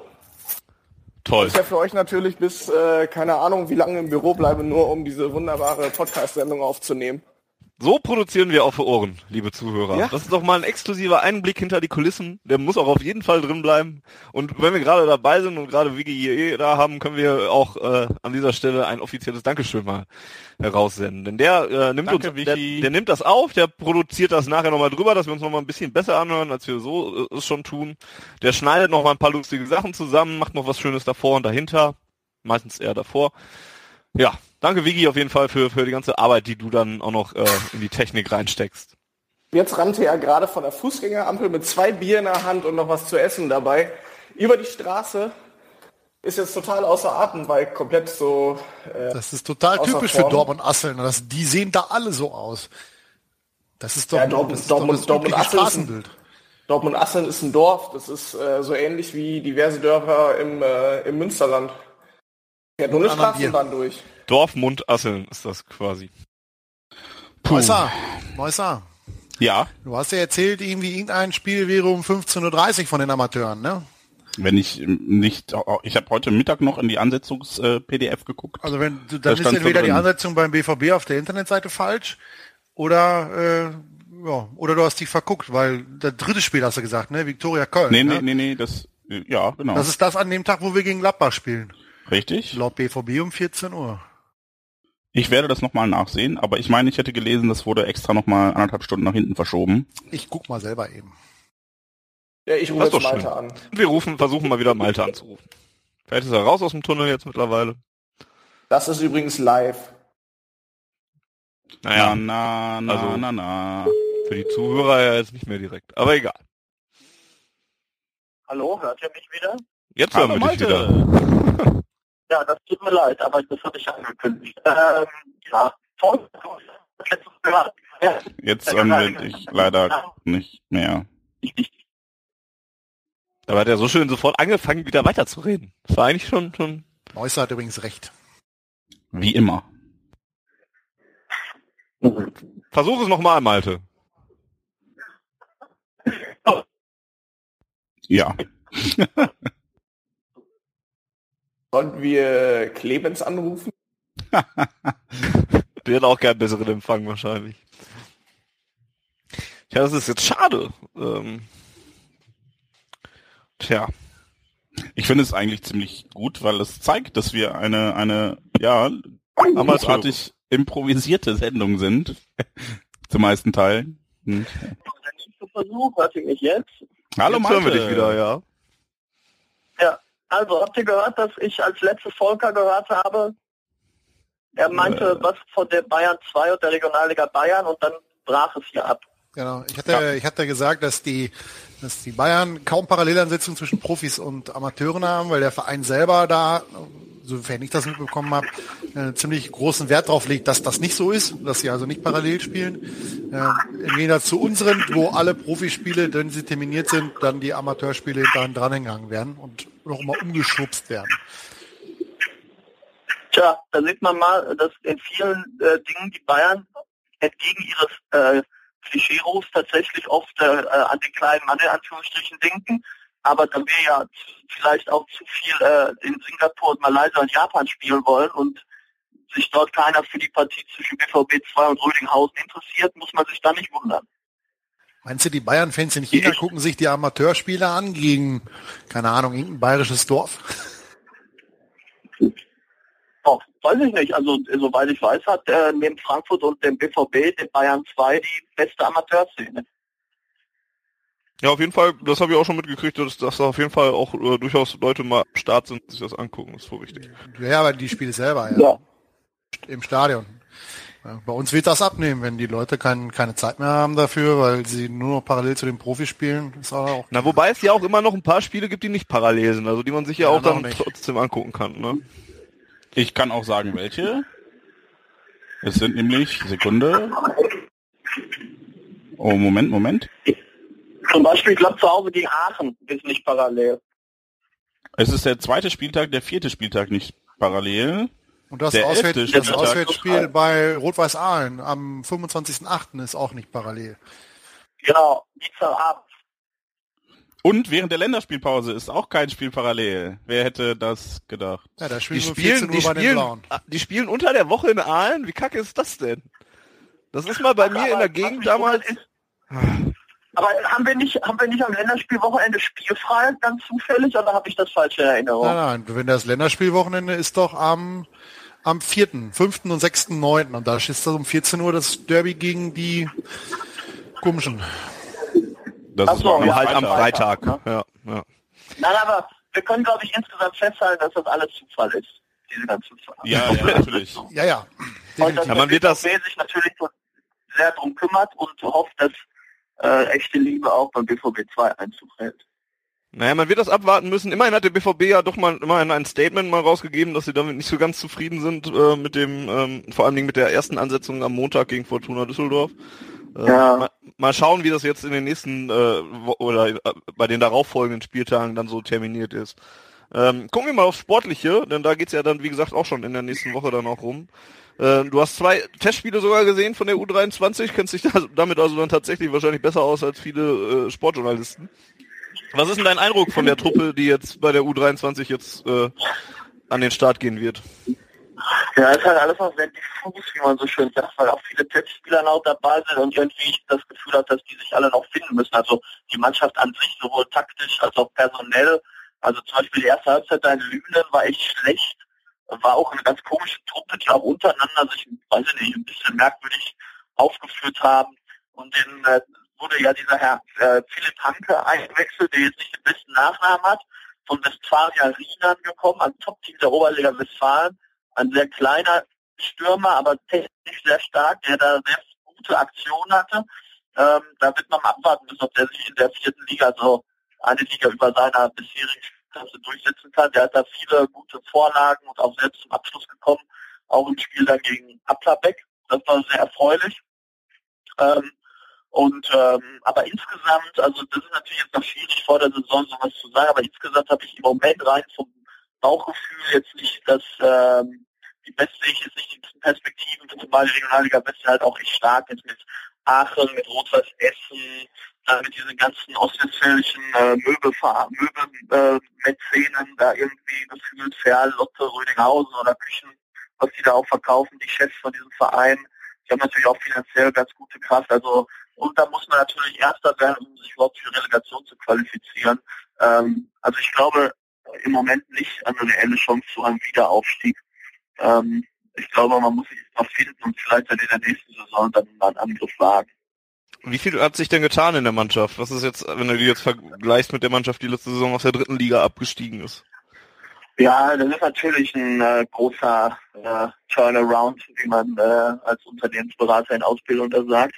Ähm, irgendwie äh, Alomerovic ist ja weggegangen, da fängt es ja schon an an der Torhüterposition. Da geht man, dann muss man davon ausgehen, dass Bonnmann dann zum Stammtorwart avanciert. Ähm, in der Vorhandschuh zum Beispiel gegangen nach äh, versucht mal wieder den x Anlauf dann in der zweiten Liga oder höherklassig. Ähm, im Sturm ist es nicht so ganz krass, also da ist Hader geblieben, für mich ein bisschen überraschend, dass der geblieben ist. Ioannidis äh, hat gut gespielt, auch in Applerbeck bei diesem Testspiel hat dann mehrmals genetzt, ist geblieben. Vielleicht wird der sich in der vierten Liga mehr durchsetzen als in der dritten Liga. Äh, der beste Spieler der Welt, Orgujan Kiskir, äh, ist in die zweite Liga äh, in der Türkei gewechselt. Da will er seine äh, geplante Weltkarriere fortsetzen und ich denke, die zweite türkische Liga ist das ideale Sprungbrett, um ihn zu einem würdigen Nachfolger von Cristiano Ronaldo als Weltfußballer dann zu prägen. Ja, äh, Solga weiterhin als erfahrener äh, Kapitän und als oder als ja als erfahrener Sechser ähm, da auch spielen. Also ich denke mal, die Achse wird so sein, Bonnmann, Zimmermann, äh, der Innenverteidiger hat Sorga und dann 1,94 groß übrigens. Der Lüne, ja genau. Und vorne dann Ioannidis und Hader, das könnte ich mir vorstellen, sind so die, ist so diese Achse aus Fünfen und drumherum muss man dann sehen, wer von den Testspielern übernommen wird. Ja, und ähm, wer da sonst noch dann überraschend hochkommt. Das Problem war ja auch dieses Jahr, dass der U19-Jahrgang nicht sehr erfolgreich war. Das heißt, da kommt nichts hoch. Vielleicht dann in ein, zwei Jahren, wenn unser goldener Jahrgang in Anführungsstrichen die U17 äh, erstmals dann Leute nach oben katapultiert. Wenn du jetzt äh, eine Prognose abgeben würdest, du hast gerade schon gesagt, dass das ist äh, mit, mit Aufstieg oder sowas, das ist natürlich einmal durch das System schon erschwert, zweitens durch die Stärke der Liga. Ähm, was, was für eine Prognose würdest du denn abgeben, wo der BVB dann mit der Mannschaft jetzt landen kann in der Regionalliga? Ich würde sagen, zwischen Platz vier darf man nicht sagen, also sage ich mal zwischen Platz drei und acht. Okay, also immerhin schon mal ein oberer Mittelfeldplatz mit, mit Ambitionen auf zumindest ja, erfolgreichere Spieler, als es letztes Jahr der Fall war. Ja, sollten am Ende auf jeden Fall nicht so aussehen wie auf dem Mannschaftsfoto. Das haben sie nämlich im strömenden Regen gemacht. Da sehen sie alle aus wie begossene Pudel. Ei. Und während Malte, glaube ich, gerade schon wieder weg ist, ähm, kann ich an der Stelle vielleicht einmal kurz darauf äh, hinweisen, dass auch in der kommenden Saison wieder die Berichterstattung von schwarzgelb.de natürlich auch zu den Amateuren äh, wie in der gewohnten Weise stattfinden wird. Die gewohnte Weise ist ja mittlerweile auch in Audioform. Wir sind ja nicht die einzigen, die mittlerweile schon bei schwarzgelb.de ihre Stimme äh, erklingen lassen, sondern es gibt ja auch seit äh, der letzten Saison den Amateurfunk von schwarzgelb.de, den es auch in der kommenden Saison in der Regionalliga weitergeben wird. Wir äh, werden uns nicht davon aufhalten lassen, dass wir jetzt auch abgestiegen sind in der ersten Saison des Amateurfunks. Äh, sondern wir werden auch aus den Stadien der Regionalliga West weitersenden und äh, auch von dort dann natürlich berichten. Entfernt sich also das sportliche Niveau der Mannschaft immer weiter vom Niveau der Berichterstattung, wenn man den Abstieg als Basis, nein? Naja, das kann man jetzt sehen, wie man möchte. Vielleicht hat die Mannschaft sich auch eher angeglichen, man weiß es nicht genau. Und an dieser Stelle könnten wir jetzt nochmal schneiden, bis wir Malte dann gleich nochmal ähm, anrufen. Oder wir sparen uns. Obwohl. Naja.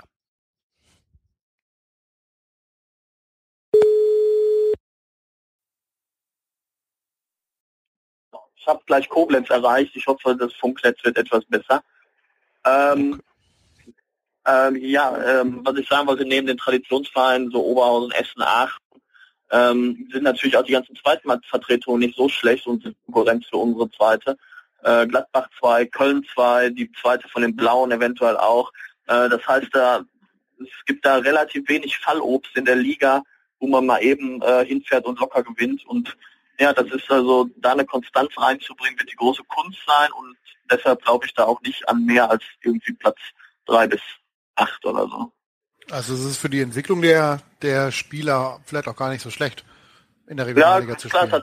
Hat, auf jeden Fall, das hat Vorteile. Ähm, in der dritten Liga war es halt, hat der BVB 2 halt die den Klassen äh, gegen, äh, gegen den Abstieg gespielt und deshalb äh, war das immer sehr defensiv, ne? Und äh, und eher so Knüpperei und äh, kampfbetont und in der Regionalliga West macht man halt auch mehr das Spiel mit Ballbesitz und äh, da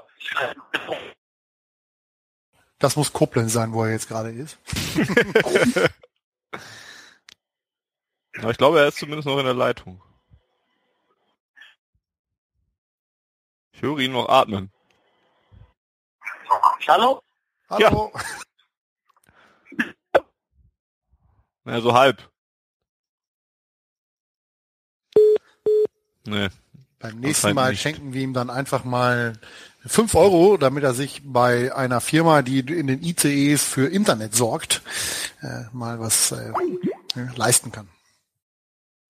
Jetzt in Koblenz, jetzt hoffe ich, dass das Netz hier stabil ist. Wir haben eben schon gemutmaßt, dass das Problem war, dass du in. Koblenz also, was ich, was ich sagen wollte, ist halt, dass es auch Vorteile hat, wenn man mehr das Spiel macht als BVB 2 in der Regionalliga West, dann ist es vielleicht ein bisschen offensiver und mehr auf Kombination ausgerichtet und nicht wie in der dritten Liga hauptsächlich auf Kampf, Defensive und Knüppelei. Wie steht es denn so mit der Attraktivität der Liga? Du äh, hattest ja schon angesprochen, Traditionsvereine sind drin. Ähm, für die Fans ist es auch eigentlich jetzt kein ganz großer Unterschied äh, in der Attraktivität von der, im Vergleich zur dritten Liga, oder? Haben sie ja nicht viel von, weil Ja, sie ja immer also parallel ich wäre gerne in der dritten Liga geblieben, weil es halt echt so eine DDR-Liga jetzt ist und das heißt, man wäre praktisch irgendwie ein ostdeutscher Verein geworden. Fände ich ganz cool. Irgendwie, weil man die Hälfte oder fast die Hälfte ist ja jetzt äh, ehemalige DDR in der dritten Liga und äh, gegen Osten, Ostvereine ist halt immer auch was los, sowohl zu Hause als auch, als auch auswärts und nicht diese ganzen südwestdeutschen, baden-württembergischen, äh, ja, schwäbischen Vereine, die man nicht braucht, so wie Groß Aspar oder so. Nun gut. Okay. Ja, dann Aber ähm, in super asozialen RWE ist natürlich immer super. das stimmt. Ja. Ja Willst gut. du jetzt, willst du jetzt, wo er gerade stabiles Netz hat, auflegen? Ja, aber er hat ja schon gesagt, dass er alles gesagt hat eigentlich. Wenn du Ja, noch eine Ja, Frage hast, stell sie bitte. In Koblenz steigen jetzt Leute ein und ich denke, dass ich mein Abteil ab jetzt teilen muss. Und da darf ich natürlich, äh, möchte ich nicht mehr so viel. Heißt ja auch Abteil. Ha, ha, ha, ha. Ach du Ja, Scheiße. Spätestens jetzt ist der richtige Zeitpunkt aufzuhören. oder so. Ja, Ja gut, dann komm gut an dein Ziel, lieber Malte. Vielen Dank ja für tut mir erneut. leid, dass das äh, so ab, äh, so schwierig heute war, aber ich denke, im Laufe der Saison werden wir noch ein andere Mal telefonieren und dann hoffe ich auch äh, stabileres Netz zu haben. Kein Problem. Vicky regelt das schon in der Ansonsten Post-Production. einen schönen Gruß bei Twitter an meine äh, verflossenen äh, äh, Liebhaber. Vielleicht gibt es bald mal ein Comeback, aber wie ich euch das schon im sogenannten Vorgespräch gesagt habe, äh, im Moment vermisse ich noch nichts, weil ich wieder so etwas altmodisches wie Bücher lese. Im Und, Übrigen äh, liest er gerade Fifty Shades of. Grey. Das war mein Schlusswort. Alles klar. Malte, mach's gut. Bis dann. Alles Gute. Tschüss. Tschüss, Ciao. Malte. Tschüss. Gut. Nochmal danke an Malte für die War ein Schal bisschen chaotisch heute, ne? So mit Verbindungsunterbrüchen. Naja. Ja, gut. Tut uns leid, aber das ist halt Deutsche Bahn halt, nicht mal ein gescheites Telefonnetz können die aufbauen, ey. Meine Fresse, ey. das ist halt einfach ein so viel beschäftigter und viel reisender Mensch. Ne? Wir sind froh, wenn ja. wir, wenn wir ihn überhaupt ans Telefon kriegen und dann müssen wir ihn auch in ICs akzeptieren. Wir müssen ja auch unsere Aufzeichnungstermine eigentlich immer nur mit ihm abstimmen. Ja, es, wenn wir mal nicht aufzeichnen können, das liegt immer daran, dass Malte keine Zeit hat. Ja, und Ja. Malte liest halt gerade Fifty Shades of Grey, drei Bände oder wie viel es davon gibt, ne? Weiß nicht, ob er das auch in die Praxis nach umsetzen möchte. Ich habe mir das Gefühl, so oft wie Volker das betont, dass er das ganz gerne liest. auch. Nein, nein, nein, nein, da macht er keine Sorgen mehr. Nun ja, ähm, ich Ja, kriege gerade die Nachricht aus unserer Technik, dass ähm, er mittlerweile nur noch damit beschäftigt ist, FIFA zu spielen und äh, mittlerweile dort immerhin 4 zu 1 führt mit dem BVB. Drei Tore von Ulare, den er mittlerweile verpflichtet hat, und eins von Julian Weigel. Immerhin. Für wen auch immer diese Information wichtig sein sollte, ähm, wir sind durch mit unserem Plan. Wir könnten noch Naja, darauf hinweisen. Ganz, aber Ja. Das macht, also erstmal zeitlich haben wir natürlich wieder jeden Rahmen gesprengt und zweitens haben wir so ein paar von euren Twitter-Fragen, glaube ich, unabsichtlich ähm, beantwortet. Es ging um den Stand von Marvin Duksch, da haben wir drüber geredet. Dauerkartenpreise, ja, ja, ja. Wir und auch- sie halt. Wir nehmen sie hin. noch, ne? Ja. Ist halt Irgendwann kommt vermutlich der Tag, an dem ich nicht mehr keinen Bock mehr habe, das zu bezahlen, aber ja. Und Noch zur Europa jetzt. League können wir halt echt nicht so viel sagen. Oder hat einer von euch den Wolfsberger AC gesehen? Ich Ich meine, Volker guckte ja die ganze Zeit. Wir spielen gegen den Wolfsberger AC. 2 zu 0 Genau. führen sie ja aktuell und sie werden dann wohl Gegner. 30.07. übrigens nächsten Donnerstag auswärts zunächst. In Klagenfurt dann. Äh, nicht in Wolfsberg direkt. sondern in einem größeren Stadion. Ähm, Genau. Und dann Sie haben es auch richtig vollgekriegt. Also es waren vielleicht 3000 Leute da jetzt. was ähm, nicht schlecht. ja, also Dürfte sich nächste Woche dann ändern. dürfte sich nächste Woche ändern, ja. Dann kommen die Ansonsten, ja, Boris. österreichische Mannschaft, ne? Nächste Woche fangen die schon jetzt am Wochenende mit der Bundesliga an da in Österreich. Ich glaube, die spielen gegen Rapid Wien am ersten Spieltag. Unfassbar gefährlicher Gegner. Sie haben die Blauen mit 3 zu 1 geschlagen vor. Ja, aber das haben wir in Tagen. diesem Jahr sehr viele hinbekommen. Selbst wir haben die 3-0 weggehauen. Aber Was 4-1 ja- haben die gewonnen sogar. 4-1 sogar. Oh Gott. schon. Ja, aber es kommt ja relativ selten vor, dass wir die Blauen mal zu Hause richtig auseinandernehmen. Das haben wir dieses Jahr geschafft. Ich glaube, es lag zum Teil auch an den Blauen, weil die einfach unfassbar guten Fußball spielen. Ich hoffe, sie behalten Ach, das es war bei, unser bestes jetzt Spiel der schweifen wir letzten schon wieder ab. Saison. Ah. Ja, Sascha Rita gefällt das auf jeden Fall. Ähm, am 6.8. findet das Rückspiel in Dortmund statt. Wohl je um 20.30 Uhr. Wenn ihr mal, wenn ihr Probleme habt mit Karten äh, für Borussia Dortmund und äh, eigentlich in Sta ins Westfalenstadion kommen wollt und das aber nicht schafft, weil es nun mal wenig Karten gibt für die Spiele. Das Spiel gegen Wolfsberg wäre eine Gelegenheit. Da sind nämlich immer noch Karten im äh, Ticketshop verfügbar. Online, an der Hotline, wahrscheinlich überall. Ähm, Spiel findet wahrscheinlich wohl um 20.30 Uhr statt. Ähm, ja, und dann haben wir noch danach eine Playoff-Runde zu spielen, wenn wir denn gegen Wolfsberg weiterkommen sollten. Und erst dann wären wir für die Gruppenphase qualifiziert. Äh, wir kennen uns jetzt alle nicht so sehr mit der österreichischen Liga aus, deswegen können wir nicht ganz so viel dazu sagen. Aber wir hoffen einfach mal, dass es reicht. Wir brauchen unbedingt bei schwarzgelb.de Mitarbeiter aus Österreich, die sich in dem Fußball auskennen. Schweizer haben wir. Ja. aber das hilft uns ja nicht. Wir spielen, wir trainieren zwar andauernd in der Schweiz und machen dort Testspiele, aber Pflichtspiele machen wir nicht. Allerdings Europapokalfinale ist äh, in Basel. Eben, ich wollte gerade, also wir werden dieses Jahr hoffentlich ein Pflichtspiel in der Schweiz Nächstes haben. Jahr. Diese Saison. Ich denke bei Jahren immer nur in Saisons, nicht mehr in Komisch, Kalenderjahr. geht mir auch so. Das ist aber auch, das ist vor allem ganz schlimm, wenn du das so, so mit Leuten sprichst, die nichts mit Fußball am Hut haben und sagst dann, boah, dieses Jahr, Moment, nee, nächstes Jahr, ja, anstrengend. Ja, aber ich äh, hoffe Nun es, denn. denn wir wären, glaube ich, der fünfte Club, wenn ich mich nicht täusche, der dann alle Europapokale gewonnen hätte, die man gewinnen konnte bei der UEFA. Ja, wir sind auf jeden Fall einer der wenigen, die das überhaupt noch können. Ich glaube, es sind Weil es den Pokal der es können. Pokalsieger nicht mehr gibt, genau. Genau. Lasst es uns tun. Das wäre es Yep. mit der elften Ausgabe von äh, Auf für Ohren. Wieder mal viel zu lang, aber ihr kennt Es uns gibt mittlerweile keine ja nicht zu anders. langen auf für Ohren Aufgaben. Ja, ja. Haha, ich muss noch kurz unterbrechen. Äh, In Wolfsberg scheint man sich sehr darüber zu freuen, dass wir kommen, denn die Spieler posieren nach dem Spiel erstmal in unseren Trikots. Ja. Ich, ich habe keine Ahnung, wer es ist, die haben ja, die Österreicher haben ja immer drei Millionen Werbebanner auf ihren Trikots. Ja, und dann ist, keine Ahnung, der Manager oder so. Auf jeden Fall hat er so eine, ja, so eine bayerische Weste an, österreichische Weste, halt aus Leder. Ja, und die haben beide ein Trikot des BVBs in der Hand. Sieht sehr witzig aus. Hat Geil. man auch nicht so oft, dass sich jemand freut, dass wir vorbeikommen. Naja, Holstein Kiel war damals auch sehr erfreut über uns. Oh ja. Ähm, sorry, BVB. Das wär's. Wir sind am Ende. Ähm, guckt auf schwarzgelb.de natürlich. Da gibt es aktuell zum Beispiel eine Serie, wie wir uns den Fußball wünschen. Ähm, unter dem Titel, glaube ich, äh, für den modernen Fußball oder so, glaube ich. Ähm, Das korrekt. ja, wir haben natürlich starten wir jetzt auch wieder in die Berichterstattung zur äh, Alltagspraxis, sage ich mal, zur Saison. Wir haben, ähm, was haben wir noch so gerade? Ja, Wir haben so, einen Bericht aus äh, Asien, von der, Genau. äh, von der Asien-Tour. Äh, wir haben was zu der Thematik Rechtsradikalität beim BVB, äh, gerade bei den äh, Testspielen in Lünen und auch beim letzten Freitag in Bochum, so ein bisschen die Vorfälle aufgearbeitet. Ja, genau. ansonsten ja, geht's ja nächste Woche Donnerstag endgültig wieder mit Pflichtspiel, Spu- mit Pflichtspiel Fußball los. War auch lange genug die Sommerpause. Wir haben äh, hoffentlich in den nächsten Tagen noch ein bisschen was zur Subotic Stiftung. Nochmal etwas, wo ihr dann ähm, nicht nur spenden, sondern hoffentlich auch was ergattern könnt. Ja, aber das dauert, mich- das dauert, glaube ich, noch ein bisschen. Ja? Deswegen würde ich mich da nicht zu sehr reinreden.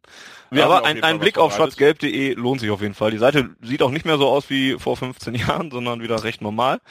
Mm, Wenn ihr uns unterstützen wollt, könnt ihr das tun, indem ihr äh, Sachen bei uns im Shop kauft, denn damit bezahlen wir die laufenden Kosten für unsere Server und so weiter. Ähm, da auch da wird es hoffentlich bald Nachschub geben. Also Genau. auch was Neues, nicht nur die Menge, sondern wir arbeiten natürlich fast immer an neuen Sachen, aber das braucht manchmal so ein bisschen was rechtlich und qualitätsmäßig. Da kommt aber was, hoffen wir. Und wenn ihr schon alles gekauft habt, Neven Subotic nimmt sehr gerne eure Kohle entgegen für seine Stiftung. Sehr cool. Bevor ihr sie, was weiß ich, in Alkohol oder Zigaretten oder... Aber in Alkohol anlegen ist echt gut, da hast du am meisten Prozent. Ja, kriegst aber keine Spendenquittung, kannst nicht von der Steuer absetzen. Es wird echt zu spät. Die zwölfte Ausgabe, von, die zwölfte Ausgabe von Auf für Ohren erwartet euch dann jetzt auch wieder im gewohnten Takt. Wir versuchen uns immer wieder monatlich zu melden. Die nächste Ausgabe planen wir einfach mal für die Zeit nach dem Pokalspiel ähm, und vor der Bundesliga dementsprechend, denn das ist die einzige Woche in der nächsten Zeit erstmal, wo es in der Woche keine Spiele mehr gibt in der Europa League und so weiter. Ähm, da hört ihr uns also Anfang August quasi, nee, nicht Anfang August, Anfang, doch, Mitte August. Wann war es genau? Ja, Helft so mir. 10., Mitte August, 11., ne? 12. August zu den Dreh. Ja, schon bald am auf 9. jeden Fall. In Ken, am 9. in Chemnitz, am 9. Ja. August. Ja, stimmt, wenn die Schule wieder losgeht. Äh, da hört ihr uns wieder. Feedback könnt ihr gerne immer wieder hinterlassen. Podcast.schwarzgelb.de ist die Mailadresse, die ihr dafür ansurfen solltet. Denkt Bei daran auch, denkt findet da- ihr uns unter Ad auf Ohren, wollte ich sagen. Ja, denkt daran auch gerne immer noch eure Highlights von 15 Jahre schwarzgelb.de Oh ja.